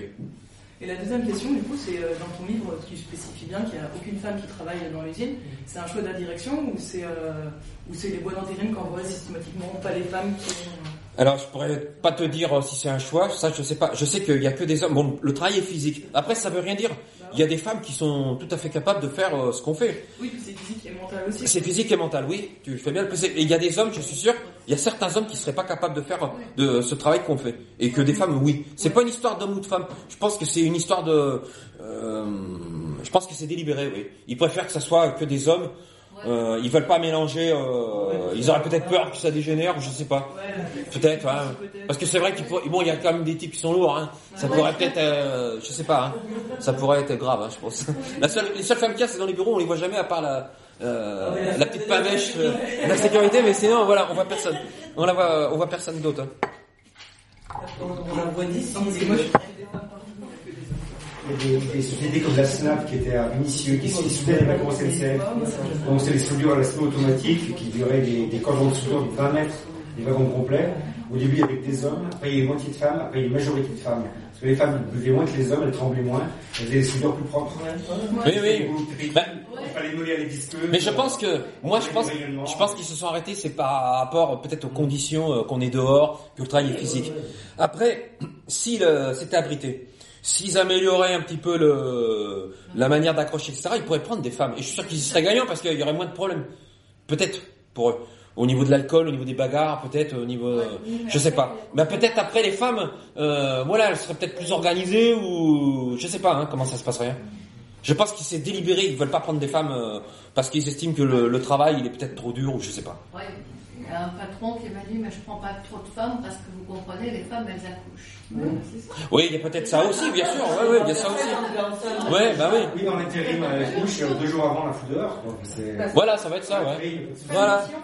Ouais. Et tu dirais qu'il y a plus d'intérim que de. Ah non, non, non, non, non, il y a encore une majorité d'embauchés. Oui, oui, oui, oui, oui. Mais par contre, euh, bon, les intérims, euh, il y en a plus qu'autrefois. Moi, j'ai, quand j'ai débuté, quand j'étais jeune intérimaire dans cette boîte, dont il y a 30 ans, euh, on était une poignée. Hein. Et les types, ils restaient pas parce que c'était encore plus dur que maintenant. Donc les types, des fois, ils restaient une heure. Hein. On retrouvait les outils, le mec, il avait disparu. On le cherchait, il est parti, le gars. Moi, une fois, j'avais fait rentrer un copain, il cherche du boulot, il me dit, ouais, euh, ton boulot, ça a l'air d'être cool. Je lui dis, ouais, je lui parle pas trop vite, c'est pas si cool que ça. Il m'a dit, ouais, je vais essayer. Le gars, il a tenu deux jours. Un jour, euh, on retrouve ses outils, il était plus là. Le chef, il vient me voir, il me dit, ouais, il est où ton pote? Je dis, je sais pas. Et en fin de compte, il s'était barré. Hein, il avait fait deux heures, il s'était tiré, il était rentré en stop chez lui. Après, je l'a- je l'avais appelé, il m'avait dit, ouais, c'est bon, ce boulot, euh, c'est pas pour moi, euh, pas question. non. Donc, autrefois, il y avait moins d'intérimaires et les types restaient euh, encore moins longtemps parce que c'était encore plus pénible. C'était vraiment plus pénible. Hein. D'abord, on travaillait plus longtemps et il y avait vraiment aucune sécurité. On n'avait pas de casque à l'époque. Hein. Là, on a des casques. Là, il n'y avait pas de casque. On avait juste les pompes de sécurité et les gants, c'est tout. On n'avait pas de lunettes, on n'avait rien. il y avait des endroits qui étaient absolument pas abrités. Il n'y avait pas de montée-baisse. On accrochait directement sur des poutres qui étaient posées sur des tréteaux. Le pire, c'était au décrochage. Au décrochage, on dé- euh, les poutres sont sur des montées-baisses, donc sur des socles où elles reposent. Donc c'est, il y a une- un maximum de sécurité. À l'époque, on décrochait, c'était, elles étaient sur des ponts. Donc ça arrivait que quand on décrochait mal d'un côté, la poutre se déséquilibrait, elle se décrochait. Moi j'ai assisté à des, à des poutres qui nous sont tombées à, à même à moins d'un mètre de la figure. Hein. Et ça, c'est un choc. Hein. Euh, la trouille de ma vie, là, hein, parce que on prend ça sur la tête, c'est bon, hein, on est mort. Hein. Enfin, il vaut mieux à mon avis. Hein. Et les pièces refroidies ou c'était. euh, qu'elles- elles sont pas trop chaudes, qu'elles sont du bain en fusion Alors parfois, quand en général ils attendent qu'elles refroidissent, mais s'ils sont à la bourre, des fois ils font des crochets, euh, ça sort du, du bordel, donc c'est brûlant. hein. Là, il faut juste prendre les coups boulons, des chevrons et tout reposer. Faut pas y toucher à la main parce que tu vas te brûler. hein. Ah bah tu te brûles, hein. c'est, c'est- euh, le bac de zinc il est à 470 degrés. Euh, tu mets le doigt dessus, tu craches, ça, ça, ça boue. Hein. C'est... Non non, c'est faut surtout pas toucher, hein. surtout pas toucher. Ouais, mais bon, ça- tu peux pas faire ça en toute sécurité, euh, si juste avec les coups boulons et. Oui, mais il y a des pièces, on est obligé de faire comme ça. Il y a des pièces, par exemple, euh, quand tu as des petites pièces qui sont sur euh, des fils de fer, tu les décroches à la main, tu les entasses, tu les limes, tu les nettoies, ça va. Mais quand tu as des pièces de charpente qui font euh, 8 mètres de long, qui pèsent euh, 800 kilos, tu es obligé de décrocher au coupe-boulon. Et au coupe-boulon, c'est dangereux parce que il faut... Et, ben, et surtout, ce qu'il faut faire, ben, je le parle dans le livre. Là, euh, j'ai travaillé avec des jeunes intérimaires, voilà, qui étaient débutants. du livre. Ouais, voilà. Et, et oui, c'était euh, souvent on les jette les intérimaires, euh, ils sont livrés à eux-mêmes. Il n'y a pas d'anciens avec eux, on les laisse se débrouiller, on leur explique pas comment il faut faire. Et moi, j'avais vu des jeunes qui coupaient des, des poutres qui faisaient 500, 600 kilos. Ils, ils, ils coupaient directement toutes les boucles. Et moi, je leur disais surtout ne faites pas ça. La pièce va tomber sans vous prévenir. Vous allez vous écrabouiller les jambes. Ce qu'il faut, c'est couper la boucle à moitié et après t'as pas coup de coup de boulon, bien s'écarter pour pas que la pièce quand elle va tomber sur les chevrons, elle peut rebondir et vous écraser une jambe. C'est des- choses qu'il faut euh, jamais perdre de vue. hein. Oui, et il faut surtout être concentré dans ce travail parce que il faut pas se laisser aller non plus à bon. On travaille, on rigole, hein, on déconne, on est dehors, mais il faut rester euh, concentré parce que ça reste dangereux. Une pièce qui tombe, ça peut, on peut. euh, moi, j'ai eu un accident déjà hein, là-bas euh, quand j'étais jeune intérimaire, mais on, peut se faire euh, des blessures graves. Il y a eu des morts, il y a eu des gens qui ont été écrasés par des pièces. Hein. Il y en a eu deux hein, quand même. Donc c'est pas rien. Il faut faire très attention. Comme on dit, le sportif, hein, au bout d'un moment, avec euh, les années, plus on est euh, euh, devant un travail euh, enfin, dangereux et euh, qui, a, qui a une fréquence euh, dire, euh, répétée, quoi. plus euh, la statistique elle est, euh, elle a Oui. Oui, parce qu'on on, on est moins vigilant, on fait ça automatiquement. Oui, oui. Mais il faut jamais perdre ça de vue quand même. Hein. La routine elle peut être dangereuse. Oui, ah oui, oui, bien sûr. Oui, le, le manque d'expérience comme la routine, c'est tout à fait raison. Hein, c'est la même chose. Il y a des anciens, par exemple, ils ont fait euh, pendant 20 ans le même geste et un jour euh, ils n'ont pas été vigilants et ils se sont fait des, des blessures très graves. hein. Il y a, il y a pas mal d'éclopés. Là, on parle des morts, mais il y a aussi beaucoup de, de types qui sont invalides, qui se sont blessés et qui se sont jamais remis. Hein. Moi, j'en connais plusieurs. Donc, c'est un boulot qui est dangereux. Ça, c'est évident même. Hein. Vu ce qu'on qu'on accroche, euh, c'est pas quelque chose. euh, bon, oui. Au-delà des accidents, etc., est-ce que tu as des, euh, des douleurs physiques qui sont liées à ce travail-là, qui sont communes à Oui. Ben, par exemple, quand il y a plusieurs postes là, à l'accrochage. Par exemple, il y a un poste qui est très pénible, qui est le poste du gros. C'est-à-dire, c'est là où on accroche les plus grosses pièces. Donc là, on accroche qu'avec des chaînes et des gros fils de fer. Euh, comme je t'ai dit, des fils de cette taille. Et on les met par plusieurs. On n'en met jamais un. On en met tout le temps 4, 5, 6, 7, 8. Et donc ça, quand tu fais ça euh, pendant des semaines, même quelques jours, ben, t'as mal partout. T'as mal au, t'as mal au bras. Et des fois, bon, tu chopes vraiment des douleurs euh, qui sont récurrentes, qui traînent. Il y a, souvent, il y en a qui se plaignent des douleurs euh, aux épaules, euh, etc. hein. Ah oui, ça peut être pénible. Et le poste du gros, en général, les anciens, euh, bon, il y en a qui arrivaient à tenir jusqu'à 50, 55 ans, mais après, bon, ils, ils étaient cuits, hein, les types. Hein. Et il y a des jeunes, des fois, qui tiennent le coup, d'autres pas du tout. Il y a des types, euh, moi j'ai vu des mecs qui arrivaient, qui étaient sportifs, qui étaient des armoires à glace. Les types, ils tiennent deux jours. Hein. Et il y a des petits mecs qui sont grillés, qui font 50 kilos, et eux, ils vont tenir pendant des mois. Ça veut rien dire du tout. Hein. Ça dépend aussi, euh, je sais pas de quoi ça dépend justement. La résistance peut-être aussi, euh, dans sa tête. La nature aussi, ouais. Ouais. Moi, je vois quand je fais un peu euh, de sport ou d'escalade, je voyais des gens, euh, ils peuvent faire la fête euh, la veille, ils vont commencer sans s'échauffer, ils n'auront jamais de soucis. Et moi, je sais que si je fais ça, je peux me blesser. Je vois parfois des gens qui font la même chose et qui se blessent, euh, mais parce qu'il y a des gens qui réalisent différemment.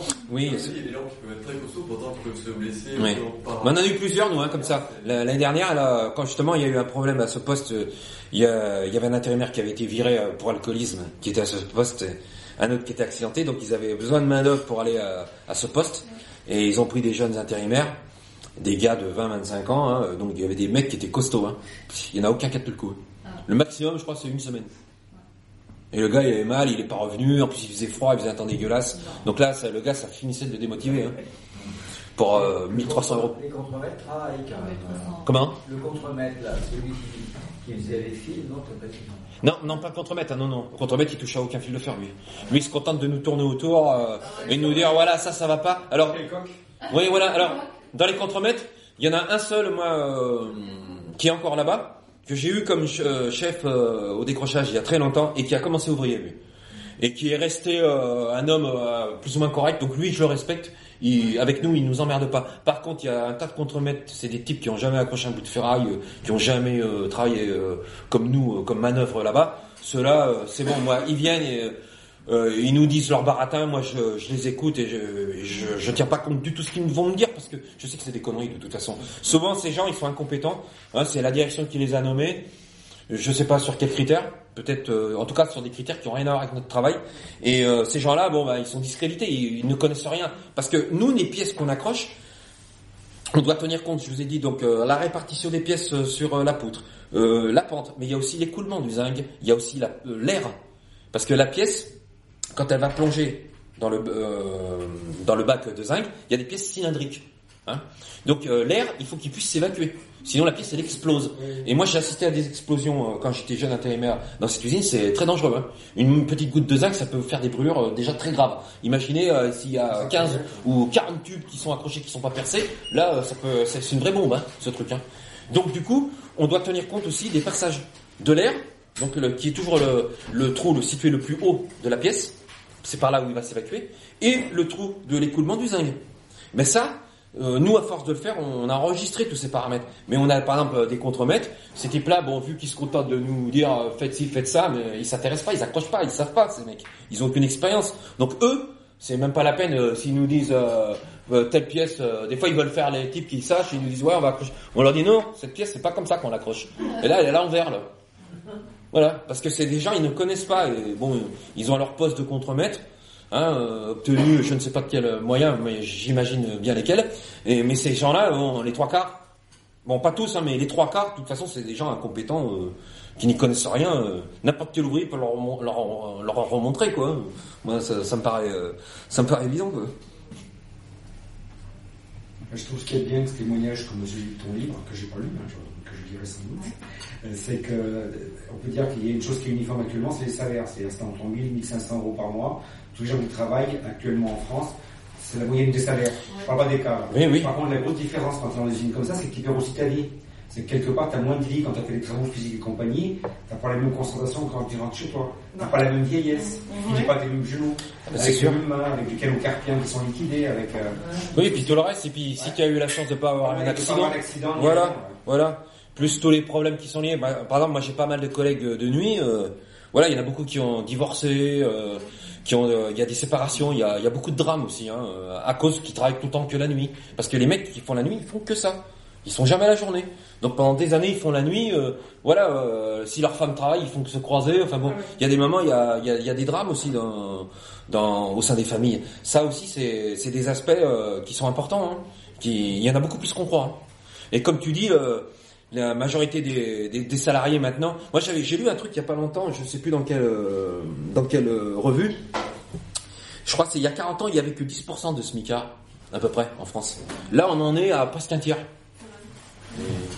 Plus les salaires en dessous de 1500 les salaires sont de plus en plus nivelés et baissés. Voilà. Tous les salaires en dessous de 1500 euros, ils sont défiscalisés. Ils ont pas de, les patrons ne payent pas de charge dessus. Donc, euh, charges on nivelle par le bas, quoi. On nivelle par le bas. Fait qu'ils se bloquent à certains salaires. Voilà. C'est comme on se bloque à 40 lots ouvriers et pas 50 Voilà. pour CE. Voilà. On se bloque à 9 salariés et pas 10 Voilà. pour pas avoir si. C'est exactement ça. Ils savent gérer, euh, s'il y a des cabinets de gestion qui Mm. expliquent comment se comporter les salariés. Voilà, c'est exactement ça. Voilà. Hmm. Mais euh, euh, le fait que tu sois intérimaire depuis si longtemps, tu as un statut un peu particulier. Ah oui. Peut-être plusieurs. Oui, oui, ah non, non, maintenant, euh, avant il y en avait encore deux ou trois, mais maintenant, oui, je suis un des plus vieux. hein. Ça c'est sûr, euh, les types, euh, il y en a, ils... Enfin, Oui, parce que la première fois que j'y suis allé, moi, il y a 30 ans, bon, j'étais resté un seul, un mois. Hein, après, euh, j'avais été, euh, j'avais eu euh, le service militaire qui m'avait embêté là. euh, bon, ça s'est mal passé. Je suis euh, après ces un an, je suis euh, revenu euh, dans cette usine euh, deux mois. Je suis retourné après dans mon, ancien métier parce que moi, je suis pâtissier à la base. Donc rien à voir. Hein. Mais après, j'en ai eu assez. Entre 89 et 93, pendant 4 ans, j'étais intérimaire là-bas. Alors j'ai failli être embauché euh, par deux fois. Une première fois, mais ça s'est mal passé euh, avec un contremaître. Hein, on, a euh, des sérieuses engueulades, des différents. Et euh, moi, il avait déchiré mon contrat d'embauche sous mes yeux. Donc j'avais pas été embauché. Et l'année d'après, ils étaient revenus à la charge. Ils voulaient m'embaucher cette fois. Et cette fois, c'est moi qui ai dit non. Cette fois, c'est moi qui les ai envoyés balader. Et donc, j'ai fait encore un an. Après, je suis pas retourné dans cette usine pendant une 12, euh, 12 ou 15 ans, je me rappelle plus. C'est pendant longtemps. hein. Et je suis retourné euh, dans cette usine euh, en 2010. Parce qu'auparavant, j'ai habité en Bourgogne pendant quelques années. Donc, j'avais trouvé euh, d'autres boulots en intérim dans d'autres usines, dans des carrières, des pâtisseries industrielles, toutes sortes de trucs. Et quand je suis revenu euh, dans ma région natale, j'avais pas trouvé vraiment du travail, je voulais pas retourner en pâtisserie, et donc je suis retourné dans cette usine euh, la nuit. Donc j'ai quand même euh, passé déjà pas mal d'années euh, en tant, qu'intérimaire, mais de manière un petit peu chaotique, hein, c'est sûr. Et maintenant je suis dans les plus vieux, euh, c'est sûr, dans les intérimaires, je suis parmi les plus vieux parce que moi je travaille avec des types qui ont, ça pourrait être mes, enfants, hein. il y a des mecs qui ont, qui ont moitié moins que mon âge, moi je vais avoir 50 balais, il y a des gars qui ont 25 ans, ou 22 ans, 23 ans. Mais euh, ça me gêne pas, on s'entend bien, il n'y a pas de problème. Mais c'est sûr que maintenant je fais partie des, oui, des vieux intérimaires, voilà. Parce qu'il y en a pas tant que ça, hein. Il y en a pas tant que ça. Il y a, 40, il y a 45 ans, quand je travaillais 45-48 ans, j'étais intérimaire aussi, mais à l'époque, on était beaucoup plus payés que les autres. C'est-à-dire que, en tant qu'intérimaire chaudronnier, je touchais pas trop le salaire d'un par exemple. Donc, on faisait des travaux d'enfer, on était qualifiés en tant que chaudronnier, soudeur, on travaillait nucléaire, on était beaucoup mieux payés. Et on, on voulait absolument pas être travailler fixe, parce que, et les gars nous jalousaient, donc on faisait vraiment. Oui, parce que, oui, mais toi, tu avais, tu avais un statut d'ouvrier qualifié. Nous, on a un statut d'ouvrier manutentionnaire. Même si ce n'est pas que ça, parce qu'il y a quand même des techniques à assimiler. Mais malgré tout, nous, sur notre papier, notre contrat de travail, c'est marqué manutentionnaire. hein. Voilà, on est juste des, des euh, juste des bras et des muscles, quoi. hein. À la rigueur, on n'a même pas de cervelle pour eux. hein. On est juste des types qui, euh, qui accrochent des bouts de ferraille. Et, mais c'est pas, alors que c'est faux. Il faut quand même aussi euh, assimiler des techniques, assimiler des connaissances. Mais ça, c'est nié. Par exemple, les nouveaux intérimaires, c'est nous qui les formons, les anciens intérimaires ou quelques embauchés. C'est certainement pas les parce que d'abord ils en seraient incapables parce qu'ils connaissent pas le travail et c'est nous qui le faisons. Mais ça, c'est même pas reconnu. On nous donne même pas une petite prime ou ne serait-ce que symbolique pour encourager euh, ou reconnaître qu'on fait quand même quelque chose, euh, un travail aussi. En plus de notre travail, on doit aussi apprendre aux autres. Mais ça, c'est même pas reconnu. Ça, ça ne l'est pas du tout, ça l'a jamais été, et ça le sera pas quoi. Donc, euh, il y a quand même une sacrée différence. L'intérimaire de maintenant et l'intérim d'il y a 45 ans, c'est pas la même chose. Ils étaient moins nombreux aussi il y a, il y a 45 ans. Il y avait plus de travail. Les intérimaires, euh, ils avaient plus de force, je pense, de poids pour dire, euh, ils étaient plus indispensables. Maintenant, il y a des centaines de milliers d'intérimaires. Je crois qu'il y en a 700 000 en France. Alors, euh, J'ai connu des gens, quand j'avais une copine, j'en avais fait j'ai connu des gens qui faisaient de l'intérim par choix. Oui. mais il y en a quelques-uns encore dans les jeunes. Oui, oui, c'était un mode de Il y, vie, quoi. il y a deux ans, il y a eu des embauches dans l'usine. Là, euh, ils ont proposé à plusieurs intérimaires. Il y en avait trois ou quatre à qui on a proposé l'embauche. Bon, il y a- les trois quarts, ils ont accepté. Il y en a un, il a refusé. Un gars avec qui je travaille. Il m'a dit, moi, pas question. Je vais pas passer euh, les 20 prochaines années de ma vie dans cette boîte de merde. Euh, qu'ils aillent au diable. Moi, je préfère rester libre. Il est resté encore quelques mois, il s'est tiré. Il a retrouvé un autre boulot ailleurs. Et toujours en intérim. Mais lui, pas question de, se faire embaucher. Mais bon, c'est un cas un peu à part. hein. Parce que lui, il a de la chance que sa femme, elle travaille, qu'elle a un bon emploi. Et bon, mais il y en a d'autres, ils n'ont pas le choix. Il y en a des fois, leur femme travaille pas ou elle a un boulot de caissière, euh, ils sont obligés de travailler, donc ils acceptent euh, le CDI, hein. c'est tout. hein. Mais il y en a encore quelques-uns qui, euh, voilà, qui voient l'intérim comme tu le, comme tu le disais. Il y en a quelques-uns encore. Mais c'est pas la majorité. hein. C'est plus vraiment vrai que tu gagnes plus de sous, parce qu'en réalité, euh, il y, a- il y a eu un article assez cool là-dessus qui, qui cool, j'ai vu, mais malheureusement, je. Mais en fait, sur l'année, tu vois que tu bosses pas autant que tu gagnes Ouais. euh, C'est tout à fait vrai ce que tu dis. Moi, j'ai fait la moyenne. J'ai fait la moyenne sur un an. Combien je gagne? Je suis au SMIC. Je suis au SMIC. Je suis à 1150 euros. Parce qu'il y a des panneaux où ils nous arrêtent. Ou le chômage, ils m'enlèvent, euh, ils m'arnaquent d'une semaine euh, de carence. euh, ou alors après, soit il y a un salaire que j'ai fait légèrement, j'ai fait quelques heures supplémentaires. J'ai légèrement dépassé le, le, comment je pourrais dire, le seuil où on, indemnise- on indemnise. Donc on me donne rien. Donc, mis l'un dans l'autre, j'ai fait le calcul sur 12 mois, je gagne 1150 euros intérim. Hein Donc, c'est pas, c'est un salaire de smicard, ça. Il n'y a rien de mirobolant, il n'y a pas de quoi à dire. C'est pour ça, moi, quand il y a des fois des, des embauchés qui, qui ont jamais été intérimaires, il y en a surtout ceux-là. Ceux qui ont été intérimaires encore, ils savent ce que ça a été, ils sont passés par là. Mais il y en a certains dans, dans, dans les vieux, là, euh, qui, qui ont toujours été embauchés, qui ont, ils vont dire, ouais, vous gagnez plus de fric que nous. Je dis ça, arrête tes conneries. Parce que moi, je vais te montrer mes feuilles de paye sur l'année et tu vas voir. Je gagne même, peut-être même moins que toi. Et en plus, moi, je suis obligé de me taper ta merde que toi, tu refuses de faire et que tu as le droit de refuser. Moi, je peux pas. Si je refuse, c'est la porte. Donc, des fois, on a aussi, je l'ai déjà évoqué, mais on a aussi, avec certains embauchés, il y a des tensions. hein. Ça, c'est clair et net. hein. Ça peut aller même. Est-ce que sur les temps de pause, vous parlez beaucoup du boulot ou est-ce que ça parle beaucoup de Non, c'est tabou, on parle pas de boulot. Temps de pause, le premier qui parle boulot, on lui dit ferme ta gueule, c'est bon, fous-nous la paix. On en a rien à foutre. Ah, c'est clair et net, ça. hein. C'est tabou, hein. Parce que je viens d'arriver, mais en fait, tu travailles toujours, euh, tu es toujours salarié dans, Oui, oui, toujours. dans cette entreprise. Oui. Et euh, juste pour faire une parenthèse, c'est parce que je viens d'arriver en fait, et j'ai pas lu le livre. Mais, Mais tu euh, l'as il acheté, je s'agit- pense. il s'agit Oui, de tu quoi l'as acheté. Oui, Je sais pas parce que j'ai plein de livres à. C'est une usine euh, de galvanoplastie, c'est-à-dire on accroche différentes pièces métalliques euh, sur des poutres hein, avec des fils de fer, des chaînes, des glissières, du mobilier urbain, des, des candélabres, des, des fûts d'éclairage, etc.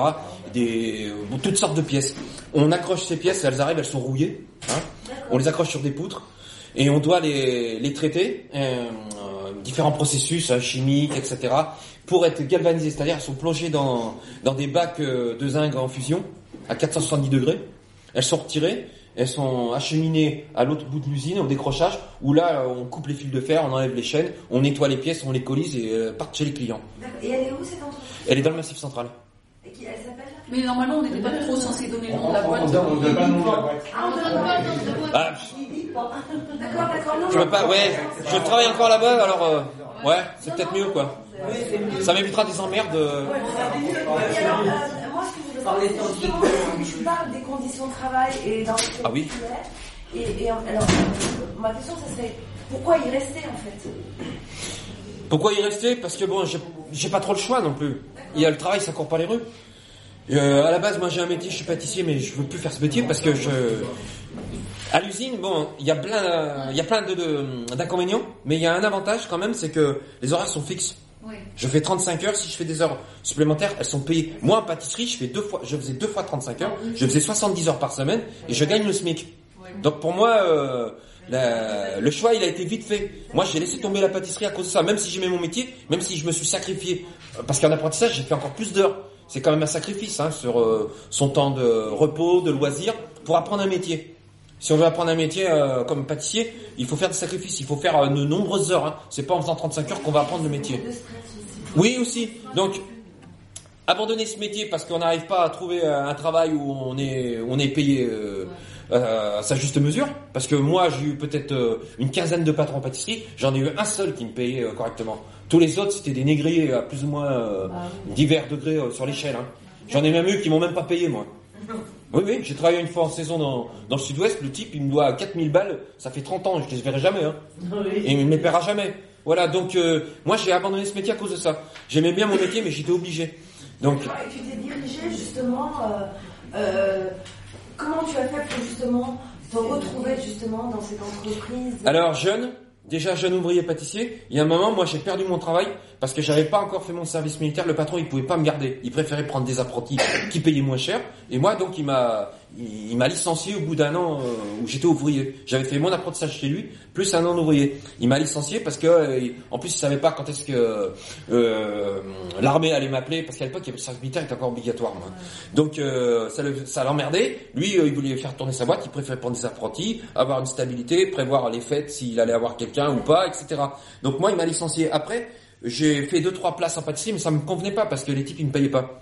Hein, donc ça s'est très mal passé et donc euh, j'en ai eu assez. J'ai dit je vais faire une pause, je vais euh, je vais faire autre chose. Je me suis inscrit dans boîtes d'intérim et j'ai commencé à travailler dans cette usine. Hein, ça a commencé déjà il y a très longtemps et de fil en aiguille, je vais pas raconter toute ma vie, mais bon, j'y suis retourné de manière plus ou moins euh, irrégulière, mais j'y En suis. fait, tu as fait des missions? Oui, oui, mais des fois des missions longues. Hein. Une fois je suis resté 4 ans quand même. Donc c'est quand même des missions assez longues. Et forcément, au bout de 4 ans, je veux dire, faire des, des missions par exemple de longue durée de 4 ans, même si euh, le travail, je veux dire, est difficile et euh, fatigant et usant, euh, durant ces 4 ans, je pense que tu as trouvé quelque chose dans cette Oui. entreprise. Oui. Des liens avec les gens. Oui, ah oui. Une certaine, Ah oui, oui. euh, voilà. Oui, parce que Parce que l'usine, je pense aussi. Oui, je- non mais et, moi quand je dis ça à ma femme, elle est hors d'elle. Quand je lui dis que j'arrive des fois, je trouve du plaisir aussi des fois à mon travail parce que moi j'essaie quand même d'en trouver parce que il y a rien de pire, c'est d'aller au travail et de se faire chier. Excusez-moi d'être vulgaire, mais je veux dire, il y a rien de pire que d'aller au travail et euh, de, de détester ce qu'on fait. Moi je peux pas. Il faut que je m'intéresse quand même à ce que je vais faire. oui, Et on peut trouver un intérêt parfois, bien sûr. Bah oui, on peut y trouver un intérêt. Voilà. Bon, moi, il me reste encore 7 ans euh, de travail.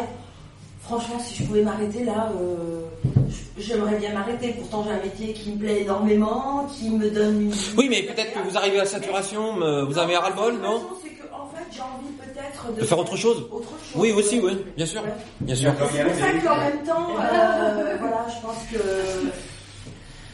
forcément, une mission de 4 ans intérim dans une entreprise comme celle-là, où les conditions sont difficiles, il y a forcément quelque chose, un lien avec les gens, parce que forcément, on crée quelque chose. Oui, ah ben ça c'est sûr. Même si le travail est difficile Oui. et contraignant, il existe une réelle vie entre les gens quelle qu'elle soit. en tout Bien cas. sûr, mais il y a aussi, moi j'ai des collègues euh, qui sont depuis, par exemple, qui sont embauchés depuis 10 ans euh, ou 7-8 ans, euh, et il y a des mecs qui y vont à reculons. Hein.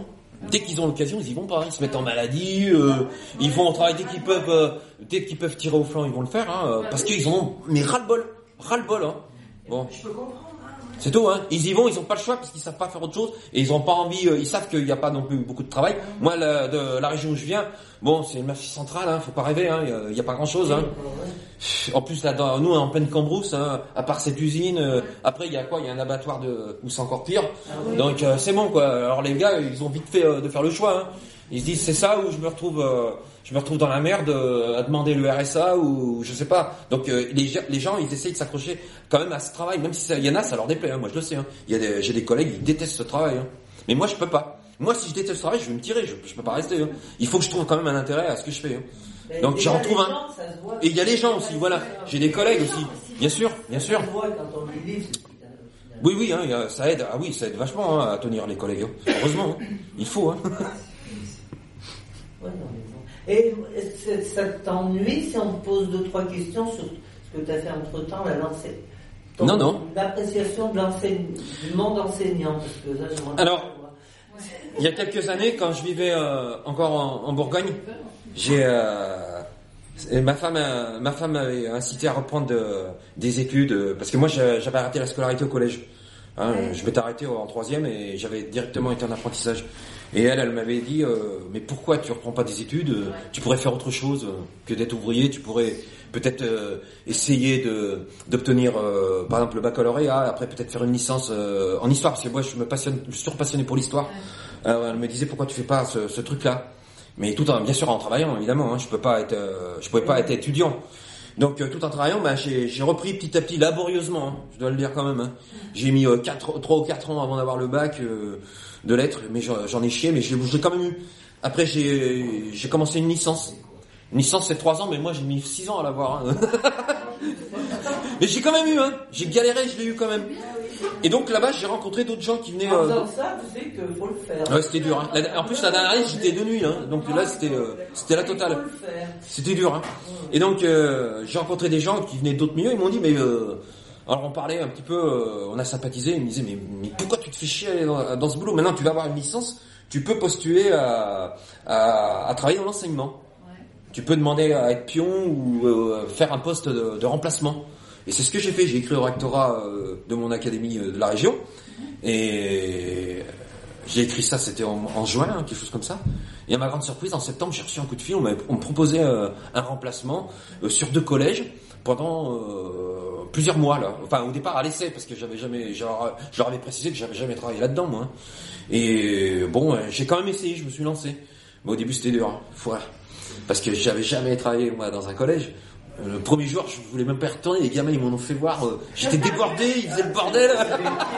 Ah, J'avais des quatrièmes, ils m'en ont fait voir. Ils m'ont persécuté. Ils m'ont... Oh là. J'avais 30 gamins là. J'étais débordé, je savais pas comment faire. Je voulais pas punir d'entrée. euh, J'ai mis d'ailleurs aucune heure de colle. Hein. Pendant les trois ans que j'ai travaillé là-dedans, j'ai mis aucune heure de colle. Et euh, mais j'ai eu du mal, hein. Ah oui, euh, au début je voulais tout abandonner. Hein. Et bon, ma femme, elle m'a engueulé. Bon, tu connais, hein. Tu connais ma femme, tu sais comment c'est. elle a bien insisté. Je me suis accroché. J'ai galéré, j'ai vraiment galéré. Mais bon, ça, ça me plaisait quand même. Et puis ça, c'était la première année. Et en fin de compte, euh, j'avais un remplacement au début pour euh, un mois ou deux mois, je me rappelle plus. Et ils m'ont reconduit à chaque fois. J'ai fait une année complète. Donc euh, là, j'y croyais, je me disais ah oui, euh, enfin, je vais peut-être euh, avoir tout le temps des boulots de remplacement et je vais pouvoir vraiment continuer mes études. Je voulais faire un master pour vraiment avoir après la possibilité de passer le, le comment on appelle ça, le, le CAPES. Et en fin de compte, euh, la deuxième année, euh, rien, j'ai pratiquement rien eu. On m'a donné un poste, euh, des postes merdiques, euh, trois semaines par-ci. Après, pendant trois mois, on me donnait rien, on me payait pas. Ou on me donnait hum, 60% de mon salaire, on me redonnait un autre bout plus tard. euh, les salaires étaient dérisoires parce qu'on me donnait pas un plein temps. Et là, on était dans les années combien Bah là, c'est dans les années euh, 2000, euh, 2012, 2013, par là, euh, De toute façon, il 2014. est comme un débutant, donc il Oui, c'est récent. beaucoup, hein, les. Ouais. Ouais, mais enfin, j'étais quand même déçu parce que moi, je faisais le- la, la comparaison. Je travaillais une nuit dans cette usine, je gagnais plus, hein. Ah ouais. Bon, c'est pas le même genre de boulot, c'est sûr. hein. C'est beaucoup plus valorisant de travailler. euh, Enfin, une fois qu'on a pris les choses en main avec les gosses, parce que c'est ça. Non, si, si, non, mais si, non, mais si, non, c'est pas ce que je voulais dire. C'est qu'au début, on sait pas y faire. Il y a, c'est vrai, c'est pas évident avec les gamins, parce qu'ils sont malins, ils savent, oui, oui, ils savent, euh, ils captent tout de suite. Si le type il est débutant ou pas, ils vont le voir tout de suite. hein. Donc euh, moi, après, il a fallu euh, que je rentre chez moi, que je prépare tous les cours à l'avance, que j'imagine comment ça allait se dérouler, par quoi j'allais commencer. Il y a toute une procédure, il faut tout préparer. Son, il y a beaucoup de travail. Les gens ils se rendent pas compte, ils croient que prof, ça y est, on arrive, euh, c'est un petit truc tranquille. Non, non, il y a énormément de travail. C'est, c'est pas le même genre de travail que ça, mais c'est beaucoup de travail. Hein. C'est pas rien. Oui, c'est un travail intellectuel intense, je trouve. Il y a beaucoup de choses à préparer, à anticiper. Et en plus, il faut faire preuve aussi de, de tact, de souplesse avec les enfants. Il y a, chaque enfant est différent. Hein. Il y a, on peut pas euh, traiter un enfant euh, euh, d'une manière et l'autre d'une autre, autre manière. Il faut faire attention, quoi. Je veux dire, c'est pas évident. On a plusieurs niveaux. De la sixième à la troisième, c'est pas les mêmes enfants. Ils ont pas le même âge, etc. On se retrouve pas dans le même collège. Moi, j'étais à un collège dans une grande ville en, en ZEP la première année, et l'autre c'était en Cambrousse, ils étaient que 100 élèves dans le collège, donc là c'était, ils étaient 15 par classe, ça avait rien à voir là, c'était tranquille, et à côté, euh, bon c'était comme beaucoup plus dur. Donc euh, moi j'en ai j'en ai bavé, hein. mais ça me plaisait quand même. Au bout d'un an ça me plaisait. Mais, j'ai besoin de vivre. Et moi ils me donnaient pas de travail. Au bout d'un moment j'en ai eu assez. La dernière année ils m'ont carrément pas donné de travail pendant six mois. Et là j'ai dit c'est bon. J'ai dit à ma femme ça te plaise ou non, moi je me réinscris au bon et je retourne là-bas. Bon depuis elle est pas contente, ça c'est sûr. Ah ouais elle est pas contente. Hein. Mais euh, moi je lui ai dit euh, c'est bon. euh, moi j'en ai marre de me faire avoir. euh, bon je me fais avoir dans ce truc aussi, mais au moins quand ils, quand ils ont besoin de nous, qu'ils nous font travailler régulièrement, j'arrive à m'en sortir. Voilà. Mais je regrette pas, hein, c'était une expérience. Ça, c'est, c'est sûr que c'était, euh, mais ça n'a rien à voir euh, avec ce qu'on fait. hein. Ah non, c'est le jour et la nuit. hein. C'est le jour et la nuit. Mais pourquoi tu me, vous me posez cette question vous, vous travaillez peut-être là, de- Euh, vous avez travaillé là Oui, moi j'ai Ouais. prof. Ouais. Moi, je suis à la retraite. Hein. Et non, parce que moi j'en avais marre. Là. Enfin, je supportais plus l'éducation nationale. J'étais reculant. Donc, euh, Alors il y a aussi un autre aspect moi qui m'a fortement déplu aussi c'est voilà par exemple au programme d'histoire ou tout ça il y a des trucs qui me déplaisaient hein. Ah ouais, ouais. Euh, ça a été vraiment Je trouve que leur boulot, ça va devenir, enfin maintenant, surtout alors si on informatise les classes, ça va être euh, la garderie le moniteur qui Oui. surveille que Voilà. les ordi marchent encore, Ouais. hein, parce que tu vois, ça va être ça. Bon, ils font comme ils veulent, mais il n'y a aucune combativité, rien. Non, non, non, non, non. Moi, j'ai été déçu. Moi, j'ai été beaucoup déçu par des, beaucoup de collègues. hein. Je veux dire, je, je m'attendais pas à ça. Je pensais qu'il y avait. euh, bon, j'ai, je dois être juste. hein, j'ai rencontré des gens intéressants. Il y en a eu quelques-uns. Mais par contre, j'ai eu des collègues. euh, franchement, c'est la déception. Bon, je sais que... C'était la déception. Non, non, non, mais- C'est des petits bourgeois, moi, je trouvais. Je m'emmerdais avec eux. Et il y avait un fossé. Il y avait, il y avait un fossé entre nous. On se, on on n'avait pas d'aff- ça passait pas, hein, ça passait pas. Et déjà entre diverses matières, déjà tu vois les, Oui. les Ah oui. qui font le, les, les comment ça s'appelle euh, maintenant ils font de l'informatique, ils font plus de travaux. Oui, techno, là. Prof de techno, ouais. Il y en a un, une fois, le prof de techno, j'arrive dans le collège. Alors, il me fait le mot de passe. non plus, Tu sais ce qu'il me dit? Il me dit quoi T'es quoi toi? T'es remplaçant de prof d'histoire? Il me dit mais ça sert à rien l'histoire et tout. Et je dis, et je dis et toi tu crois que ça sert à tu, tu crois que ça sert à quelque chose ta merde là le techno? Ça sert à rien non plus hein. Si tu vas aller par donc euh, voilà ce genre de rapport. Moi euh, ça, ça me fatiguait. hein. En plus de, des choses que tu vois par rapport au salaire, par rapport à tout ça, parce que moi j'avais des- beaucoup de déplacements. Des fois j'étais envoyé à des collèges à 60 km de chez moi. Bon ils m'ont donné un petit défraiement mais c'était euh, ça couvrait pas les frais. C'est-à-dire, moi, tu vois, en, en 35 ans, j'ai eu le temps d'avoir changé l'éducation nationale. Je pense oui. Toutes les réformes. Et par exemple, euh, maintenant, les chefs d'établissement, euh, ils se conduisent. euh, ils- ils Comme des patrons. qu'on les prenne comme des, pour des patrons. Ouais, c'est des patrons. Ils se conduisent de la même manière. D'ailleurs, on est devenu, euh, dans l'éducation nationale, et ça, c'est vers les années 2000, de, comment ils appellent ça, des. Les opérateurs Non, non, des, comment- Collaborateurs. Des collaborateurs. les, les, les DRH, on avait Ah pas ouais, ah oui, les DRH. Directeur des ressources humaines, j'aime les ressources humaines. Dans les hôpitaux. Bon, et voilà, ça a commencé là. Et là, c'était la débandade. Ouais. Et c'est surtout pas de vague. Le client a toujours raison. Le client, c'est l'élève et les parents. Voilà. C'est- enfin, moi, je sais pas, mais il y a eu des collèges. Moi, j'étais dans, dans une- la banlieue de Grenoble. hein, c'était pas. des, des collèges, en principe, il n'y aurait pas dû y avoir, c'était pas des ZEP. Hmm. J'étais en ZEP, euh, tenu par quelqu'un de bien énergique, une ZEP ça marche, ça peut même être vachement Ben, moi, voilà, moi j'en ai eu une comme ça aussi. J'en ai fait deux.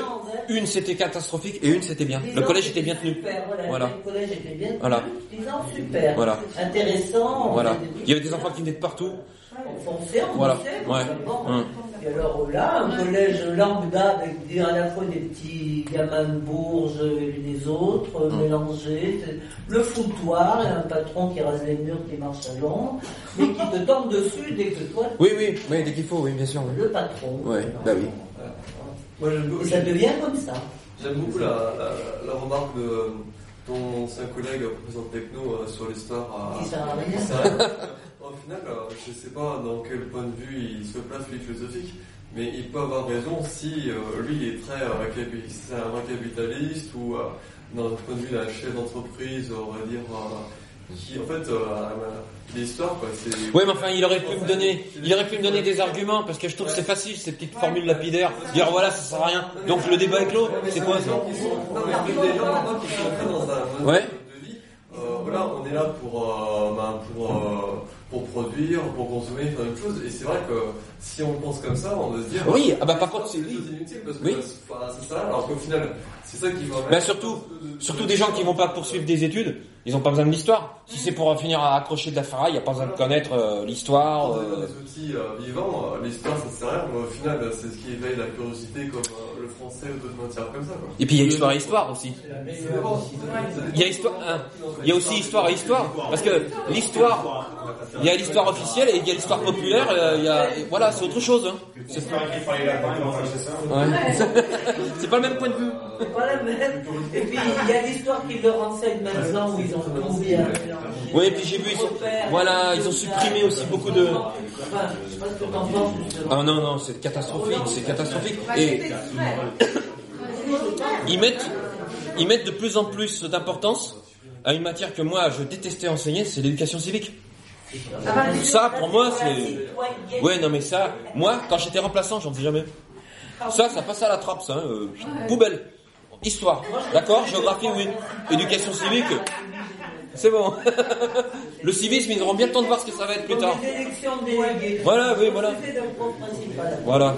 Il fallait organiser leurs élections, leur Et après démocratie. Parce que dans l'entreprise où tu étais, les gens, ils ont un rapport au capital. Là, je pose la question de savoir combien ramassent les actionnaires sur votre travaillez-vous, combien produit combien produit l'usine par mois? Dans genre Total, par exemple, ils savent que chaque ouvrier de chez Total fournit 93 000 euros par an à son actionnaire. Non, nous, on sait rien du tout de tout Non, ça. parce que c'est ça, il faut voir aussi les termes de rentabilité quand les gars disent toujours, ah ouais, vous avez des gros salaires, il y a des charges à payer, les charges, c'est toujours les salariés qui les payent ou le client et c'est pas eux. Moi, je vais te dire une chose. font. Ouais, Antoine. Bon, nous on sait pas, mais je vais te dire, vu comment la boîte elle fonctionne, parce que il y a sans, il y a, euh, j'en parle un petit peu dans le livre, mais j'en ai pas, j'ai pas trop évoqué cet aspect-là. Mais il y a beaucoup de gaspillage, il y a beaucoup de gabegie à cause de l'incompétence principale de, de tous ces chefs, hein, de tous ces contremaîtres, de tous ces sous-directeurs, de tous ces types interchangeables, qui sont tous nuls, hein, moi je trouve. hein. Il y en a très peu qui sont compétents. Il y en a peut-être un ou deux qui sont pas trop mal, mais les autres, euh, laisse tomber. Donc ces gars-là, ils font des conneries. Il y a, ça coûte de l'argent. Et ils arrivent quand même à faire tourner cette boîte. Moi, il y a des fois, je me demande comment cette marges, boîte, ils doivent se faire des marges, mais alors euh, importantes, hein. parce que vu le gaspillage, Eh oui, oui, oui, c'est des marges, euh, Ouais, c'est ça. ah oui, qui doivent vraiment être importantes, parce qu'il y a beaucoup de gaspillage, hein. il y a beaucoup de euh, d'incurie. euh, nous, on pense, nous, quand on travaille, on pense comment on organiserait des fois les choses. Ça, tous mes collègues, ils le pensent. Hein, le travail, tout ça, parce que bon, on le fait. Voilà. Et moi, quand je vois comment ces types, ils dirigent le truc, mais je me dis, mais c'est pas possible, quoi. Mais c'est n'importe quoi. C'est Ça, c'est une fumisterie, ça. Ils pourraient organiser les, les, la- les choses de, de meilleure manière, je trouve. Voilà. Mais là, c'est bon. c'est- C'est-à-dire, quand tu parles justement d'organisation, de quoi ça en fait C'est quoi qui te. Eh ben, par exemple, de gaspillage. De gaspillage. Par, exemple, le chef, euh, on a un chef d'équipe. hein. il, fait, il y a des jeunes intérimaires qui vont accrocher des pièces. Ils sont tout seuls. Son boulot, normalement, il doit passer euh, derrière euh, les types qui ont, quand ils ont terminé la poutre, il doit voir si toutes les pièces sont bien accrochées. D'accord? Ça, c'est son travail. Parce que si la pièce est mal accrochée, eh ben, elle va revenir. Et donc, il va falloir la réaccrocher, la dégalvaniser et la réaccrocher. Donc ça, c'est une perte de temps, une perte d'argent. On est bien d'accord? Donc ce type, lui, il le fait pas, ça. Hein, il, Il est dans son bureau, il est au chaud, euh, il est sur internet ou je sais pas quoi avec son portable ou je sais pas ce qu'il fabrique. En tout cas, il est pas là le mec.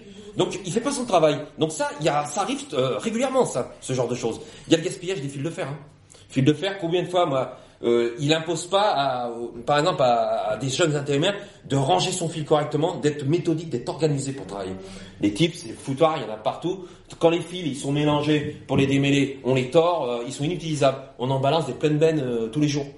Hein, ou du fil qui reste, qui pourrit dans un coin, qui a été oublié sur le parc quelque part, qui rouille, qui est inutilisable. Il y a ce genre de, de- de choses. Et tout ça, c'est dû à l'incurie des chefs. À leur manque de, de sérieux, je trouve, euh, ils sont pas impliqués ces types-là. hein.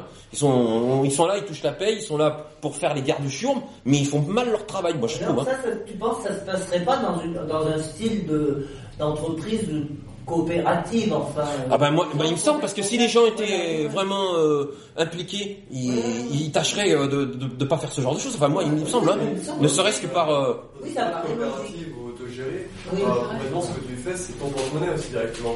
Parce que du coup, si c'est toi qui possèdes, on va dire, à, à ceux qui travaillent, si c'est eux qui possèdent les moyens de production et l'usine, quoi.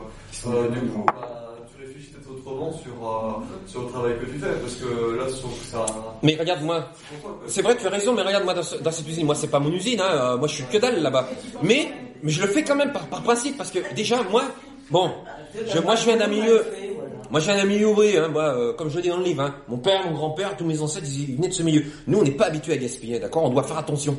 Donc déjà c'est un principe.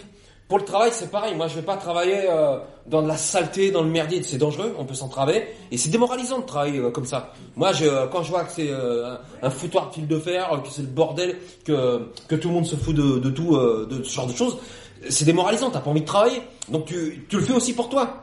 D'accord? Que même si c'était pas ton entreprise, même si tu t'en fous, c'est pas pour le patron que tu fais ça, tu fais ça aussi pour ton confort, pour euh, que tu sois travailles dans de bonnes conditions. Moi, le patron qui est, euh, qui- que le fil de fer soit pas gaspillé, je m'en fous, moi. euh, il, il a assez d'argent, c'est pas ça, c'est pour nous, tu vois. C'est par principe, je trouve. D'accord? Et les chefs, normalement, ces types-là, ces contremaîtres qui sont payés, ils sont bien payés. Hein. Il y en a, moi je sais, euh, on l'a su à peu près euh, combien ils gagnent. Ils sont entre 2 et 3 000 euros, hein, les types. Hein. Et ils s'en foutent pas lourd hein, dans une journée. Hein. Oui, Oui? Ah bah, ouais, ouais, ouais, ouais, ouais, ouais. Ouais, mais pour ce qu'ils font, je trouve que c'est euh, c'est surpayé déjà. Oui, c'est c'est le rapport. Mais dans le truc actuel, dans, le cadre. Il paye un moyen 1000 euros à 500 euros. Allez-y. Non, dans le cadre, dans le cadre d'un chef autogéré, euh, ça veut dire que, que cet appareillage là de, de contremaître et autres, il disparaît. Ah oui, ah oui, bah c'est clair. Et alors la, la question, c'est c'est que- c'est qu'ils font ça. Il y a des raisons. Quoi. Alors, pour, par exemple, euh, Pour tenir le. je pense, oui, c'est pour maintenir une certaine discipline. Mais après, si c'était quelque chose, par exemple, d'autogéré, les gens, ils- déjà, ils travailleraient sur, sur, euh, l'autodiscipline. Déjà, ils s'impliqueraient. Ah. Oui, et moi il me semble aussi que euh, les, les gens, euh, par exemple, euh, sur certaines opérations qui, où ça réclame une connaissance, ça serait peut-être euh, les gens les plus expérimentés qui pourraient intervenir. Et c'est pas forcément pour cela qu'ils auraient une supériorité par rapport aux autres. C'est-à-dire de, une, enfin, une hiérarchie vraiment figée comme nous, parce que nous, c'est lui qui a le dernier mot. Hein. Elle est abstraite. Oui, elle est abstraite parce qu'elle base- elle est basée sur du vent. Elle n'est pas basée sur la compétence. Ah non, pas du tout. Elle est basée sur du vent. Mais le type, s'il dit voilà, tu fais ce que je te dis, moi des fois, il me l'a à plusieurs reprises. Hein, moi, j'ai eu le chef d'équipe, il m'a dit, il m'a dit tu la fermes, t'es intérimaire. Moi, il me l'a déjà dit. Hein. Bon, qu'est-ce euh, qu'est-ce qu'il y a à dire à ça? D'accord, eh ben, on fait une connerie, ben on l'a fait, tant pis. Ouais, moi j'accroche la puce à l'envers, si ça te fait plaisir, elle reviendra. Voilà, elle revient et on n'écoute rien. On n'écoute pas, ah bah tiens, c'est toi qui avais raison. Non, jamais, jamais. Ils reconnaissent pas leur Ah non, non, jamais. Et même si nous on trouve des idées, des fois, pour... euh, des fois, il y a, régulièrement, il y a des ouvriers qui trouvent des idées pour accrocher tel truc qui facilite le travail. Oui, et ça continue. Et bien de ça, moi j'ai vu des fois des contremaîtres venir derrière les types, reprendre l'idée et aller se vanter à la direction, ah j'ai trouvé un nouveau truc. Oui, oui, ça j'ai vu ça. hein. C'est bien ça. hein Bonjour les... Et dans les îles, il y a des CDD. Une question je demandais dans les îles, il y a des CDD, en plus des intérimaires. Alors moi j'ai eu, euh, ils m'en ont fait un là cet été, moi ils m'ont fait un CDD de de, de 3 mois juste pour l'été. D'accord. Mais euh, ça c'était une belle arnaque ça, parce que euh, CDD dans le cadre de la bonne intérim. hein. Ouais. Donc mes indemnités de fin de mission étaient bloquées. Non. Je les touchais donc à la fin. Ça ils me l'ont pas dit. Donc ça fait que pendant trois mois, j'ai tiré la langue. Pendant trois mois, j'étais vraiment au SMIC, c'est-à-dire à 1100 euros. Et euh, première paye, surprise. J'appelle la montagne, je dis comment ça se fait là? J'ai fait mon mois complet, normalement je dois avoir 1340 euh, net. Là, j'ai que 1140. Il y a un problème. Ah oui, mais vos indemnités de fin de mission sont bloquées. Vous les aurez à la fin du, du CDD. Donc j'ai attendu trois mois. Bon, c'est vrai, après trois mois, j'ai touché les 600 euros qu'ils me devaient. Mais n'empêche que j'ai tiré la langue. J'avais besoin de ce fric à ce moment-là, moi. Pas, euh, ouais, voilà, voilà, j'avais des trucs à payer. Bon ben voilà. Et ouais, moi ce que je leur reproche, c'est qu'ils ne me disent pas avant. Hein, ils nous mettent devant le fait accompli. C'est tout le temps comme ça. Mais bon, ça c'est ça c'est classique, ça. C'est c'est partout ça. Voilà. Bien sûr. Donc une fois que tu t'es fait avoir une fois, là, faudra peut-être. Ah Ben, je lui dis, moi, le chef, il, il me dit alors, t'es, t'es content euh, Je t'ai fait euh, pendant trois mois, t'as eu travail? Je dis, écoute, de toute façon, l'été, il y a tout le temps des embauchés qui sont en vacances. Vous avez besoin de nous, donc euh, je vois pourquoi ils m'ont arrêté. Et je lui ai expliqué et je lui ai dit, moi, tes CDD, tu te les gardes. Je vais te payer à la semaine. Je veux des contrats à la semaine, comme ça. J'ai mes indemnités de fin de mission tous les mois. C'est tout. Je veux plus de ces, ces trucs-là. Bah non. Voilà, voilà. Oui, puis il y a toujours des imprévus, il y a des galères. Moi, j'ai ma bagnole qui tombe en panne, j'ai eu des, des soucis, donc euh, t'as t'as pas d'argent, alors que tu l'as gagné déjà. Bah, tu dois attendre. C'est pas normal, ça. Non, bah, eux, ils. Ah, je sais pas ce qu'ils fabriquent, ouais. l'avaient- Spécule. Voilà. Faut des petits avec. Voilà, faut des petits avec. Ça fait combien de temps Combien d'années que tu es Alors là, je suis revenu dans cette usine depuis deux ans. Mais j'y ai déjà travaillé euh, il y a 5-6 ans pendant plus d'un an. J'y ai déjà travaillé dans, entre 88 et 93 à peu près. Et j'ai travaillé une première fois en 87 et 88 aussi. Donc euh, ça fait plusieurs fois que... Enfin ça c'est pour les périodes principales. Oui, que je retourne régulièrement, enfin plus ou moins régulièrement dans cette usine. Parce qu'il n'y a pas, il y a pas d'autre boulot en fait. Non, bah, comme j'expliquais tout à l'heure, il y a, il y a un abattoir. Il y a un abattoir. Et moi, je peux pas, quoi. Moi, je peux pas travailler dans un truc comme ça. Pas la peine. Et après, bon, qu'est-ce qu'il y a d'autre comme choix? Il n'y a pas beaucoup, hein. Il y a pas beaucoup. Si j'avais tenté une fois, il y avait une usine qui d'un- d'une marque célèbre qui fabrique des, des sacs à main là de Bourges. Bah toujours dans le Massif central. Euh, ouais, de Bourges. Vuitton là, Vuitton. Voilà, Vuitton. On va le lever, ouais, voilà. Il y a des usines en France, ouais. Ouais. Et donc dans, j'avais postulé moi dans dans cette boîte. Alors dans ma saison Ouais, dans le Massif central. Et j'avais postulé euh, dans, dans cette boîte. Donc, euh, alors il y a, on était je sais pas combien, au moins 60 ou 70 à, à se présenter. Donc ils nous font passer d'abord des tests euh, psychotechniques. Donc là, euh, à l'issue de ces tests, euh, il y en avait la moitié qui étaient foutus dehors. Moi, j'ai eu la chance de euh, d'avoir été pris. Après, on passe euh, des tests euh, sur les machines à coudre, sur les, les pyrogravures, tout le bordel. Donc là, j'ai été pris. Et on n'était plus que 15 et ils allaient en prendre 4 ou 5, je crois. Et là, après, on passe devant un psychologue. Et là, par contre, moi, j'ai été euh, sorti, alors vite fait, hein, je sais pas pourquoi. Il a dû voir qu'il y avait un truc qui y allait pas. Donc, dehors. Ah ouais, il a dû voir, je sais pas, qu'il y avait un malaise. Hop, dehors. Donc, du coup, j'ai pas été pris. Ils, Ah, ils ont dû être dressés, je sais pas. Mais en fin de compte, je regrette pas parce que moi, je connais un mec euh, qui travaille là-bas et euh, je, je- je l'ai revu, j'en ai parlé. Et vu comme il m'explique comment ça se passe là-bas, c'est c'est l'enfer. Hein. C'est c'est un- c'est une boîte qui est fliquée. Il y a des mouchards partout, il y a des caméras, il y a voilà, voilà, c'est le culte du patron, c'est Le c'est film, le film, euh, la- euh, si tu as vu le film, non, j'ai pas vu non. a- c'est le sujet de ouais. des gens qui ont travaillé C'est vraiment une- euh, LVMH. Voilà, c'est une sale boîte. C'est vraiment une sale boîte, c'est horrible. hein. Moi, il m'a raconté. C'est une sale boîte. Hein. C'est encore pire que nous, je crois, parce que nous, on a quand même des, mains- des instants où on est plus ou moins libre. Enfin, je veux dire, on n'a pas tous ces types tout le temps sous le dos. hein. Comme euh, là, ces derniers temps, là, il fait froid, on les voit pas. hein. Ils restent au chaud, là. hein. Ils vont pas de- même mettre le nez dehors, là. Donc là, on fait ce qu'on veut un peu, là. Mais que dans ces boîtes-là, euh, non, non, euh, c'est c'est le flicage du début jusqu'à la fin. Ils ont peur des vols et tout. Ah, je sais pas, ouais, c'est. Moi, je sais que comme il, comme il m'expliquait, c'est, c'est pénible. Hein. Moi, j'aimerais pas travailler là-dedans. C'est, vraiment dur. hein. C'est vraiment dur. Et t'as jamais pensé à la pâtisserie industrielle du coup? Parce que Si, j'ai travaillé en pâtisserie. J'ai travaillé en pâtisserie industrielle. Arrête. C'est. chier quoi. Ah, puis, euh, bah, tu es, c'est les temps modernes. Tu es devant un tapis roulant. hein, ça défile. Tu fais le même geste euh, pendant euh, 7 ou 8 heures. Hein, t'as une grande spatule. T'as des cadres. Euh, t'as des bouts de gâteau. Il y a de la crème qui est tombée une espèce de machine. T'as le truc qui arrive. T'as ta spatule. Tac, tac, tac, tac. Hop, suivant. Tac, tac, tac, tac.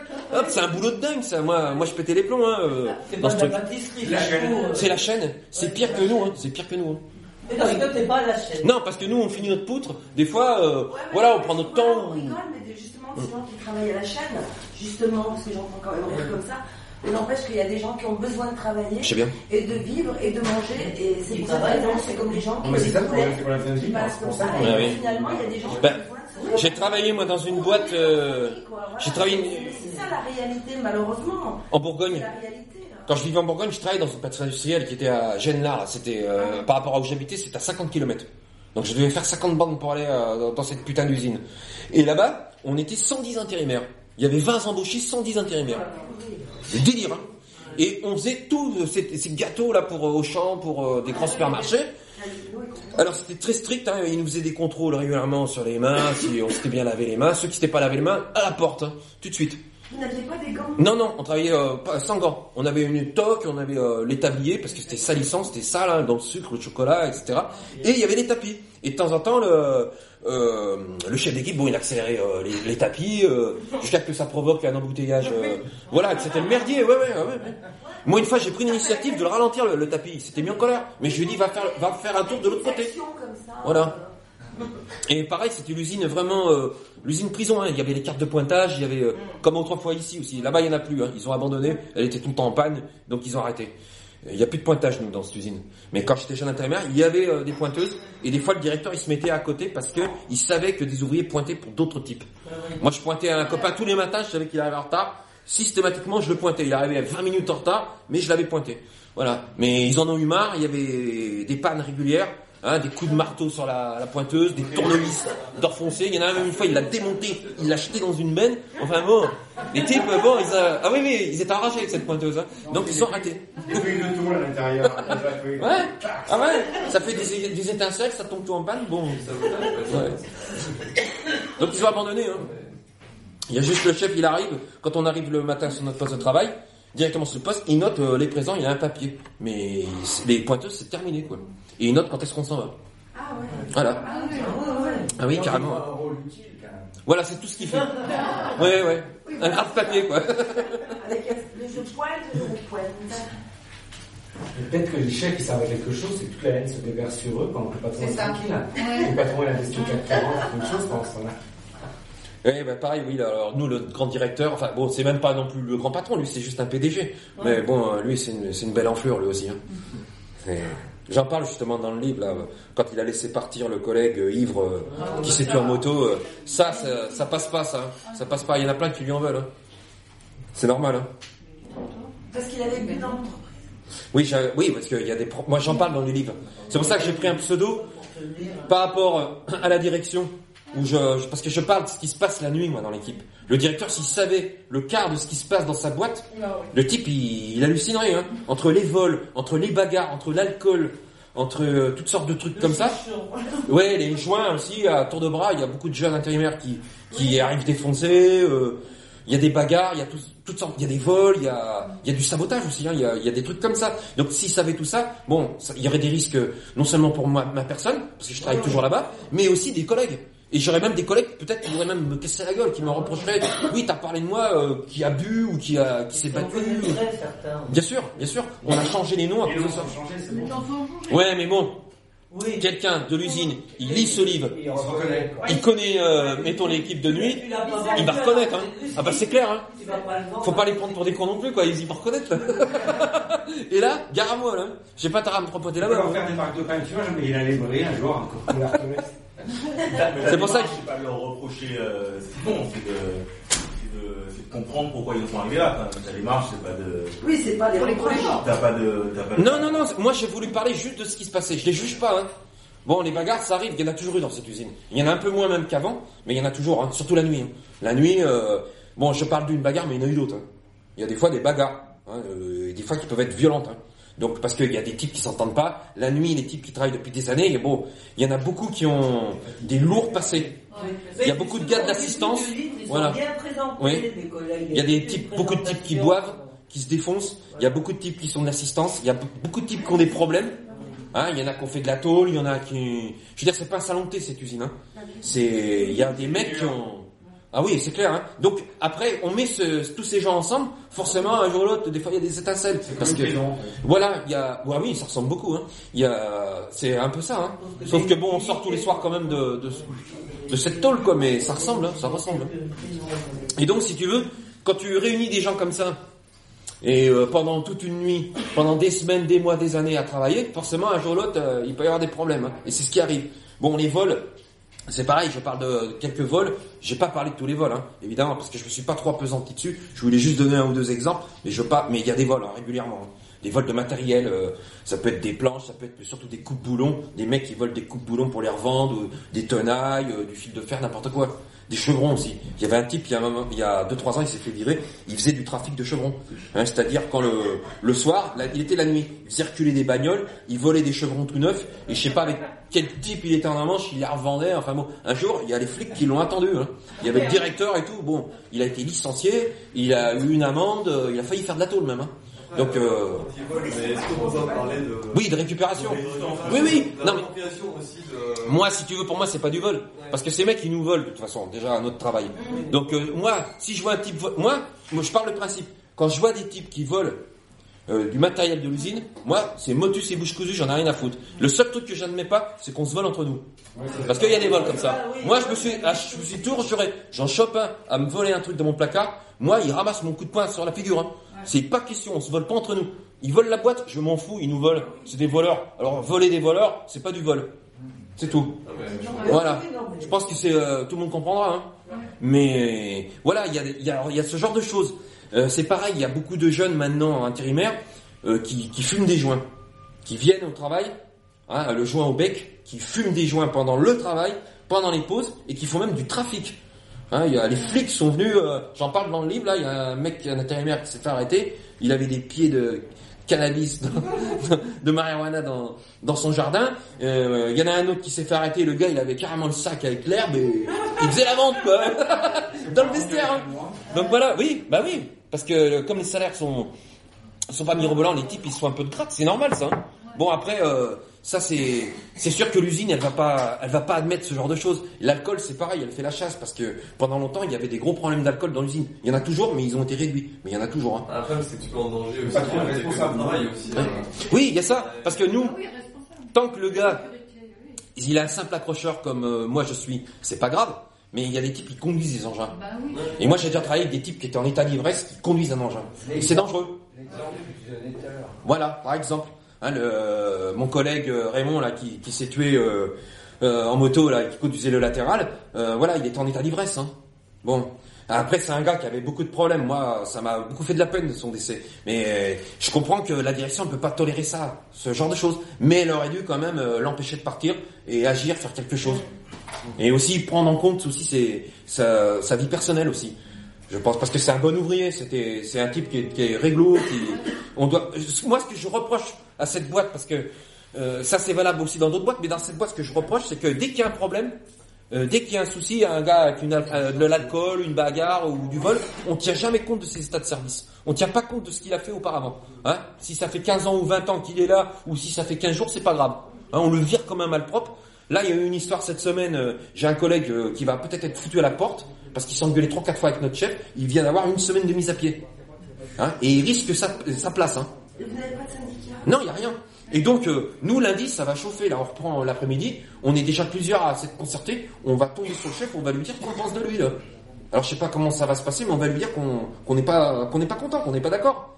Que c'est dégueulasse ce qu'ils font. Que même s'ils sont engueulés avec lui, même s'ils sont accrochés de manière, euh, on va dire, bien virile, mais ils sont pas tapés dessus. Et ça mérite pas euh, un licenciement, ça. C'est dégueulasse. Donc, je sais pas comment ça se passait. Mais moi, ce que je reproche à cette boîte, pour parler d'elle, hein, je ne veux pas parler des autres, je ne les connais pas toutes, mais c'est que dès qu'il y a un problème, la personne, de toute façon, euh, voilà, on va l'éjecter comme un malpropre sans tenir compte de ses états de service. Si le type, ça a été un bon ouvrier, qui a été sérieux, qui a travaillé depuis longtemps, on s'en fout. Donc il n'y a aucune reconnaissance. C'est pour ça qu'ils ne veulent pas faire d'histoire dans les, le- discipline historique dans les, les collèges. Je pense, oui, certainement. Mm. Mais du coup, ce que, ce que tu racontes, c'est euh, c'est une boîte où il n'y a pas de il y a vraiment une résistance collective. Je me dis qu'il y a quelqu'un qui va se faire virer, mais vous allez en réaction. Oui, oui, il y a toujours des types. Si tu veux, ah bah ça, ça persiste. hein. Base, Oui, mais forcément, parce que si tu veux, euh, quand tu travailles euh, tous les jours avec euh, tes collègues euh, pendant des semaines, des années, tu passes plus de temps avec ces mecs hein, que des membres de ta famille ou etc. Donc ça crée des liens. Après, bien sûr, il y a, y a toutes sortes de liens. Il y a des gars avec qui tu t'entends bien, d'autres moins bien, d'autres que tu euh, voilà, tu, tu as déjà eu des histoires, tu te dis pas bonjour, euh, tu te fais la gueule, euh, tu te regardes en chaîne faïence. Moi, il y en a quelques-uns comme ça, même des fois depuis 20 ans, hein, c'est comme ça. Mais voilà, on a eu des histoires, on s'est battu ou on a eu des, des problèmes, euh, c'est comme ça. Tu vois? Mais malgré tout, tu as des liens. C'est sûr, tu as des liens d'amitié, parce que il y a des collègues, on se voit en dehors. Moi, quand j'ai été arrêté là pendant trois semaines, j'ai deux collègues qui sont venus me voir à la maison. Tu vois Hein, J'ai euh, Karim qui est venu me voir, euh, j'ai euh, Walter. euh, euh, quand j'étais la nuit, c'est pareil, j'avais des collègues de nuit qui venaient à la maison, qui passaient. Il y en avait un, euh, une fois sa femme c'était pareil, il était venu me voir, tu vois. Il a pensé à venir me voir moi, pas des gens de sa famille, parce qu'on est tout le temps ensemble, tu vois. Donc il y a des liens qui se créent, ça c'est sûr. Et donc avec des histoires comme ça, il y a toujours quand même une réaction. Après, pour moi, il y en a, elle est pas assez importante. Parce que euh, on devrait vraiment, vraiment tous s'y mettre euh, et faire quelque chose. Mais bon, il y en a plein, euh, voilà, soit par lâcheté, soit par indifférence, soit parce que le gars, ils ont eu un problème avec lui, ils en ont rien à foutre aussi. Il y a eu des... Tu vois, moi, ça, c'est, c'est ce que tu dis, ça me fait penser, par exemple, dans un pote, il y a beaucoup de gens qui, euh, qui ont peur, ça, par exemple, par rapport à une future augmentation qu'ils devraient avoir, mais qui n'est pas encore tombée, du coup, qui n'osent pas euh, se mobiliser, ou imaginons euh, des congés qui ont peur de ne soient pas validés, choses comme ça. Voilà. Et du coup, Ils sont tenus avec des trucs comme ça.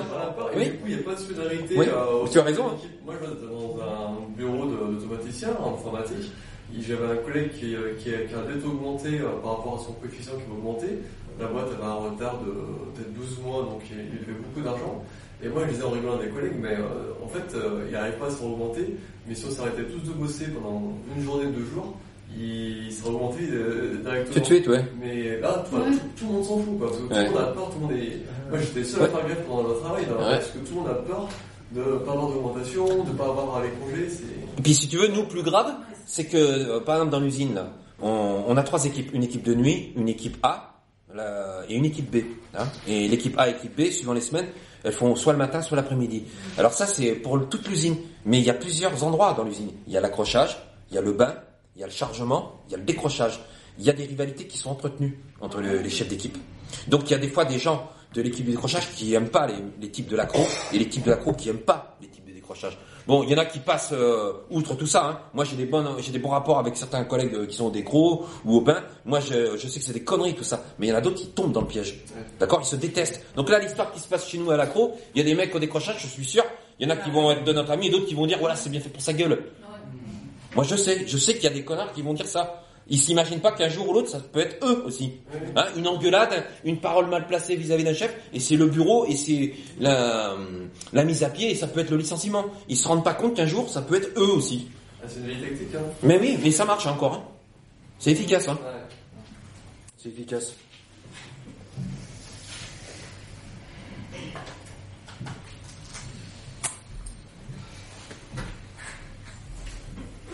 La deuxième fois on reçoit quelqu'un qui parle de l'usine après le Varet, Ouais. à la grille. C'est quand même dur de trouver des ouvriers euh, qui ont travaillé en entreprise. Ouais, puis qui ont appris quelque chose. Non, mais dans ces- tous les gamins, moi j'ai quatre enfants, ils disent mais il n'y a plus d'usine, ils sont en Chine. Je dis mais tu rigoles. Non, non, il y en a- travaillé, Mais il y a encore 6 ou 7 millions d'ouvriers en France. hein. et compagnie, il y, a des, il y a des conditions effroyables de travail. Ouais. Quand moi j'étais gamin à Givor, il y avait la, la SMIC d'Érigny, qui était, qui était à Érigny. Les gens qui travaillaient étaient interdits à la piscine à Givor. Parce qu'il y avait un tel nuage d'huile dans les tours à décolleter que l'huile, ça faisait un nuage au-dessus de l'usine, allait sur la peau, ruisselait, et les gens avaient des boutons jaunes sur la peau. Voilà. Donc ils étaient torse les copains, c'était horrible, on leur dit que c'était des pustules. Donc c'était marqué interdit à la d'Érigny, à la Givor. Donc les gens qui travaillaient à l'usine, déjà ce que je dis pour les gens qui ne connaissent pas, quand t'es gamin, t'as 16 ans, t'es à l'usine, comme moi, je suis chaudronnier. De fait, t'as pas les mêmes copines, les mêmes copains. Ah, bah ça c'est sûr. En fait, déjà, tu passes vraiment, ah, t'es un ouvrier en bleu. Mais déjà, il y a. Tu cherches le, fon- le fonctionnaire, le mec qui travaille ailleurs pour Ouais. sortir de ta misère. Voilà, voilà. Et puis en plus. t'es un pestiféré. Oui, oui. Donc tu commences pas dans la vie du bon côté. Non, non, ça, c'est sûr. T'as pas les diplômes, t'as pas le bac rien. Non, non, non, puis en plus, en plus, t'as pas les, regarde, t'es- t'es pris, t'as pas de liberté. Quand t'es étudiant, t'as du temps de libre. Hein, tu peux partir euh, en vacances, un week-end, etc. Quand t'es ouvrier, c'est pas pareil. T'es tenu par le travail. Tu dois être présent à ton travail à telle heure, c'est tout. Donc euh, c'est comme tu dis, tu ne démarres pas dans la vie avec les mêmes avantages. Ça c'est clair et net. Il y a aussi un mépris hein, vis-à-vis des ouvriers qui est entretenu dans la population par les médias, par tout ça. Hein. T'es ouvrier, t'es un loser, t'es un pourri, t'es un alcoolique, t'es un communiste, t'es je ne sais quoi d'autre. Donc euh, il y a tout ça qui est entretenu. Et certaines classes euh, les classes moyennes en particulier, ils entretiennent bien aussi ça, hein, euh, parce que eux, ils ont tellement peur de basculer un jour euh, dans cette classe c'est le repoussoir. C'est le repoussoir. Ça, c'est clair. Ah oui, hein, c'est clair, hein, c'est clair. hein. Je suis pas souvent dans la voie de ça, moi je m'amuse à dire parfois salaud de pauvre pour, pour un peu les, pour les faire chier. Mais en gros, c'est toujours la faute euh, des classes les plus défavorisées, quoi, des, des, des, des ouvriers. Mais Oui, pas- Et, et, et j'ai même la faute de la classe au-dessus, quoi. Et j'ai des collègues qui arrêtent de me dire, ouais, mais a, ils profitent, tu sais, dans le chômage. Je lui dis, bah, c'est quoi Essaye de faire pareil, et tu verras quand euh, tu pourras vite payer tes vacances à Château ou ta voiture, tu vas vite revenir à ta situation actuellement. Avant de revenir dans cette usine, j'ai travaillé un peu dans le bâtiment. Une fois, le patron, j'étais chez un patron italien et je travaillais avec un portugais. On va bosser chez un, chez un type, c'était, il était masseur, kiné- kinésithérapeute, et le type, en plus, c'était un rentier, il avait des baraques, euh, qui, qui, reta- qui faisait retaper pour louer aux curistes de la ville. Donc des trucs, il se faisait du fric, lui, hein. Et donc nous, un matin, on refaisait les apparts, on faisait les peintures, tout ça. Donc on avait commencé le boulot assez tôt, hein, euh, vers euh, 7 heures. Et mon collègue euh, portugais, lui, il habitait euh, sur, sur place. Il était venu un peu avant moi. Un matin, j'arrive, donc euh, je le vois tout énervé. Je lui dis mais qu'est-ce qui te prend et tout euh, Ça va pas euh, Explique-toi. Et il me dit ouais, je, viens de voir le, le proprio là. Et je lui dis alors, euh, il me dit tu sais ce qu'il a osé me dire? Mais je dis non. Il m'est venu euh, d'abord, ouais, ça, ça va, ça avance et tout. Il dit ah oui. hein. Ah, vous êtes heureux les ouvriers, hein C'est la belle vie vous faites vos 35 heures après, tranquille, tandis que nous on en chie et tout. Et, euh, et j'ai dit qu'est-ce que tu lui as répondu? Il m'a dit, il m'a dit, je- je- j'étais tellement en colère, je savais pas quoi lui dire. J'ai dit tu sais ce que tu aurais dû lui dire? Voilà ce que tu aurais dû lui dire. Tu aurais dit mais vous avez tout à fait raison. Mais c'est parfaitement vrai ce que vous dites. Et c'est tellement vrai que j'ai envie qu'on échange de situation, que vous preniez ma place pendant quelques temps, et moi je vais prendre la vôtre. Comme ça vous allez voir un peu comme c'est super. D'accord? Ah ouais, il m'avait dit ça, euh, ça l'avait euh, complètement estomaqué. Et ça, ce genre de réflexion, moi je l'ai déjà écouté ailleurs. Hein, euh, c'est pas le, le premier. euh. Il y a des gens, ils croient que voilà, on fait les 35 heures, c'est tranquille, euh, hein, euh, on n'a pas euh, d'effort intellectuel euh, important à faire. Bon, on force un peu, mais c'est pas grave, on a l'habitude. Ouais, On est super économe, donc on vit avec peu. ouais, en plus, on est habitué. On n'a pas, de gros besoins parce qu'on Voilà. a beaucoup de culture. Voilà. En plus, souvent c'est de père en fils. Voilà.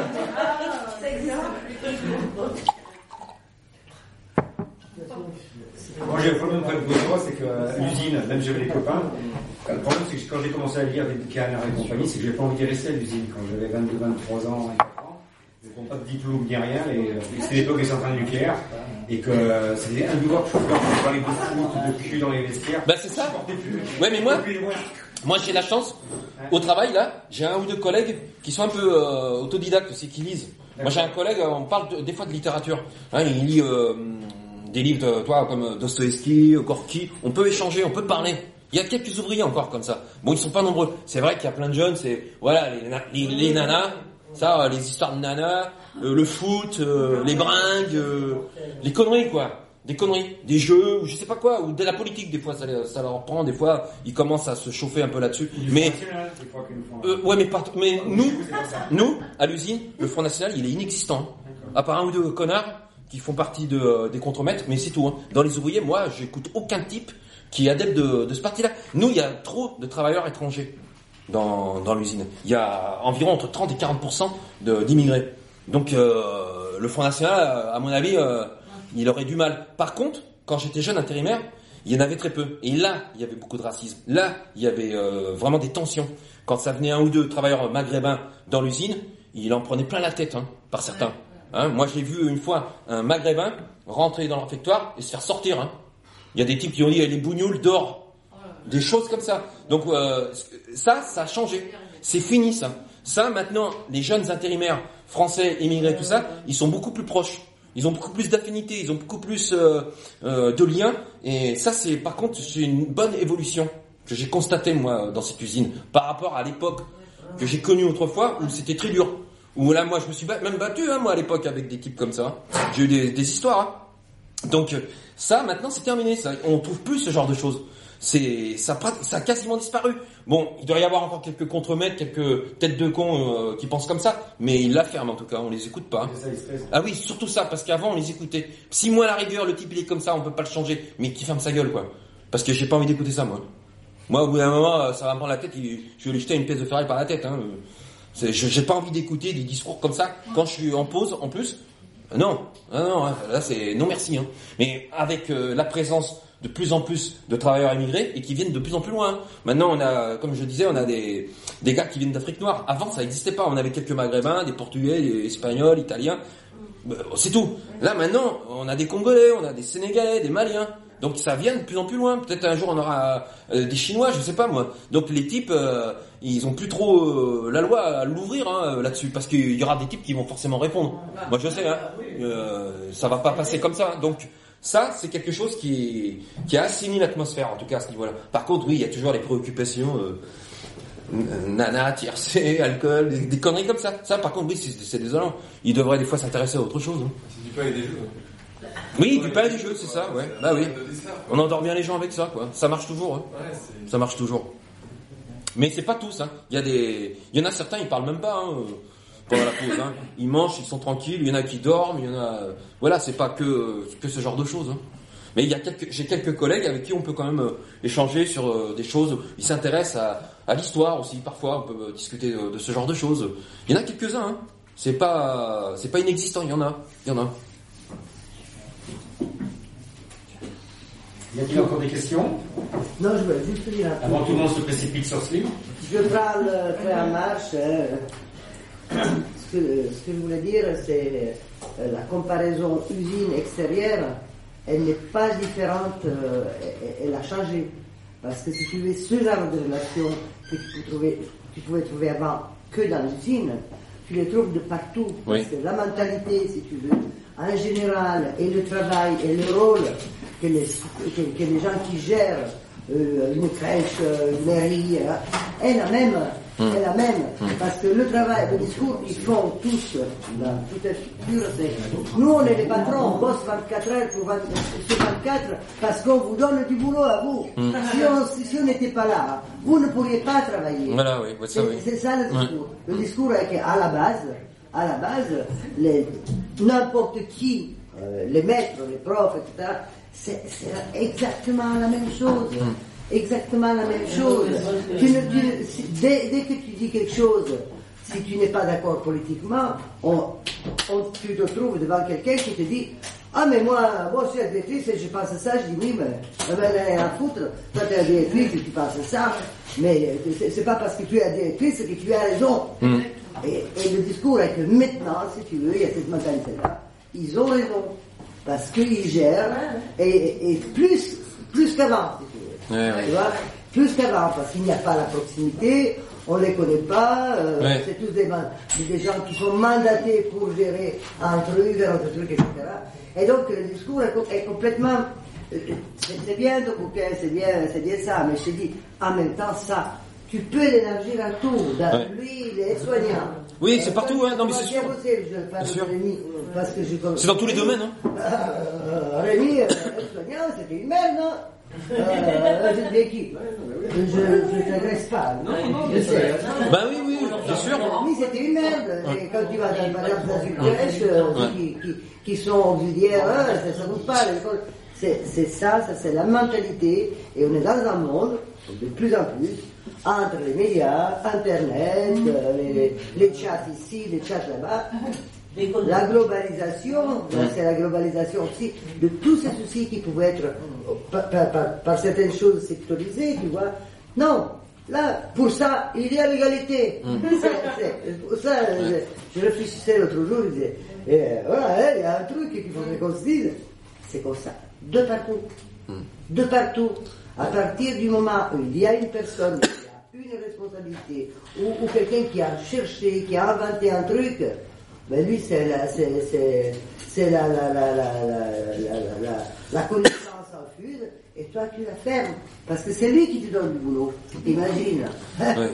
tu vois Et ça, et ça, c'est, ça il, faut- il faudrait aussi euh, faire un, un travail là-dessus. le- euh, moi, je, si je peux me permettre. Vas-y, bah oui. Il faut, enfin voilà, il y a un moment donné au niveau de la, hiérarchie, il faut prêter allégeance en fait à, à la personne qui sera au-dessus. Moi, je sais que ma cadre, je la connais pas, elle essaie d'effacer en fait tout lien affinitaire avec toute son équipe pour, pour justement se distancier et, et vraiment souligner le fait qu'elle, elle est ce rapport de pouvoir là.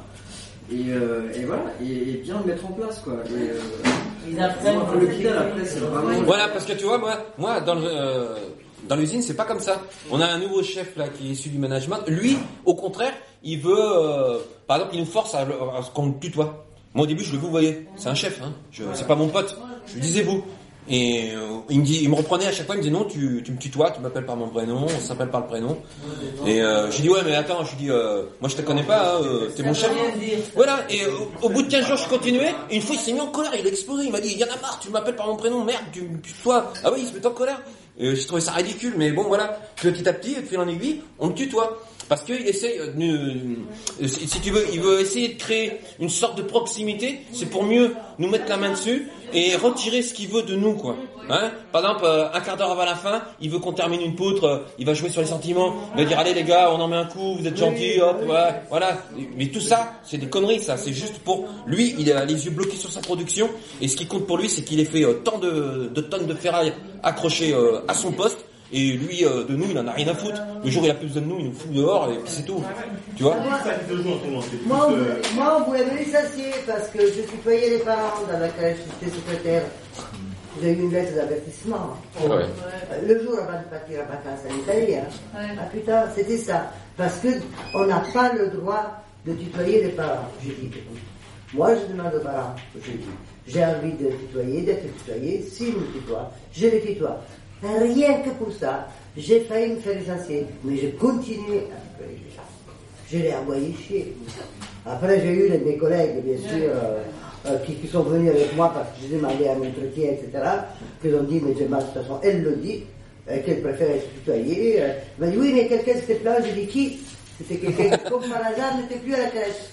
Donc, euh, tu vois, alors que Ouais, comme par je, je le tutoyais lui, il me tutoyait, je voyais sa femme pour te dire.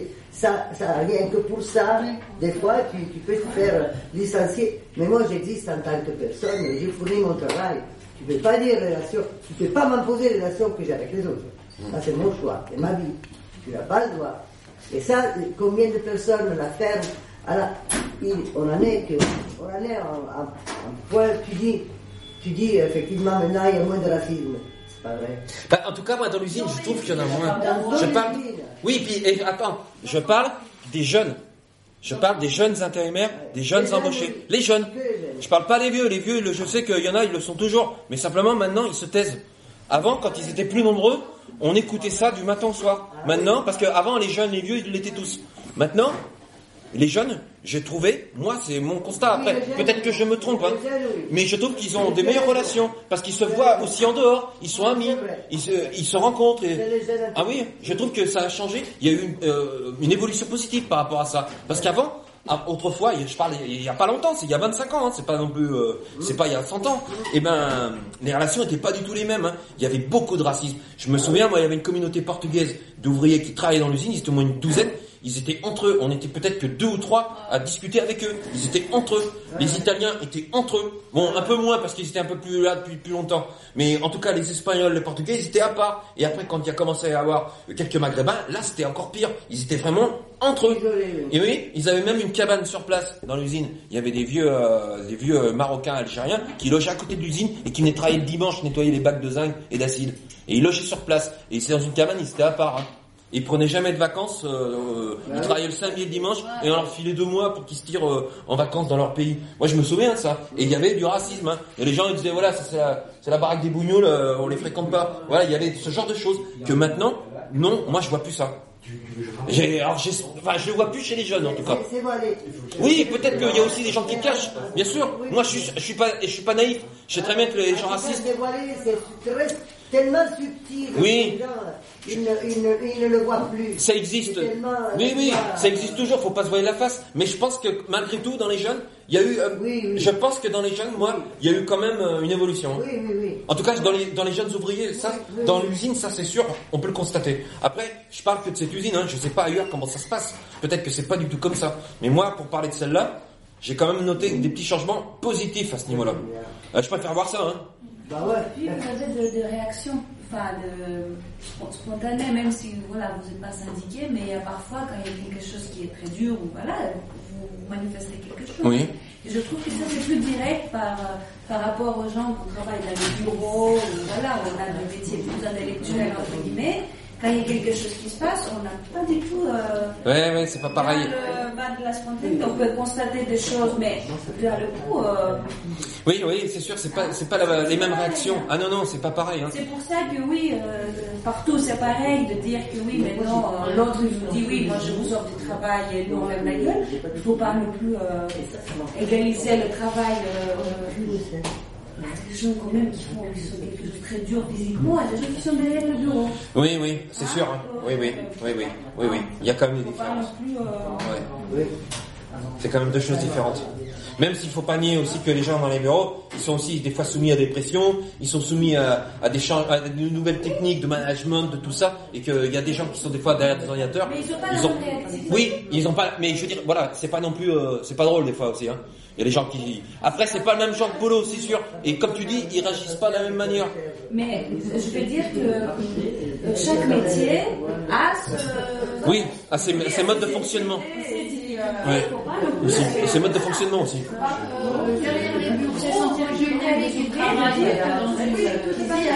Dans, la fonction publique territoriale, euh, une mairie que je ne nommerai pas, hein, et qui est vraiment harcelée euh, par son chef de service pour de la rentabilité, traiter tel dossier, tel dossier, tel dossier, tel dossier. Alors effectivement, c'est pas un travail de, c'est Oui. pas un travail de force, Mais nerveusement. mais elle est en burn-out Voilà. parce qu'il Ouais. est tout, il Lui met la pression. chaque fois Ouais. plus, toujours plus, toujours plus. Ouais. Voilà. Et ça, je pense que c'est, ma- moi, je pense que maintenant, c'est dans tous les domaines euh, du travail, c'est comme ça. Allez, au revoir, madame. Merci. Donc arrêter l'enregistrement. Oui, oui. Et euh, après, on peut discuter informellement, boire Oui, bien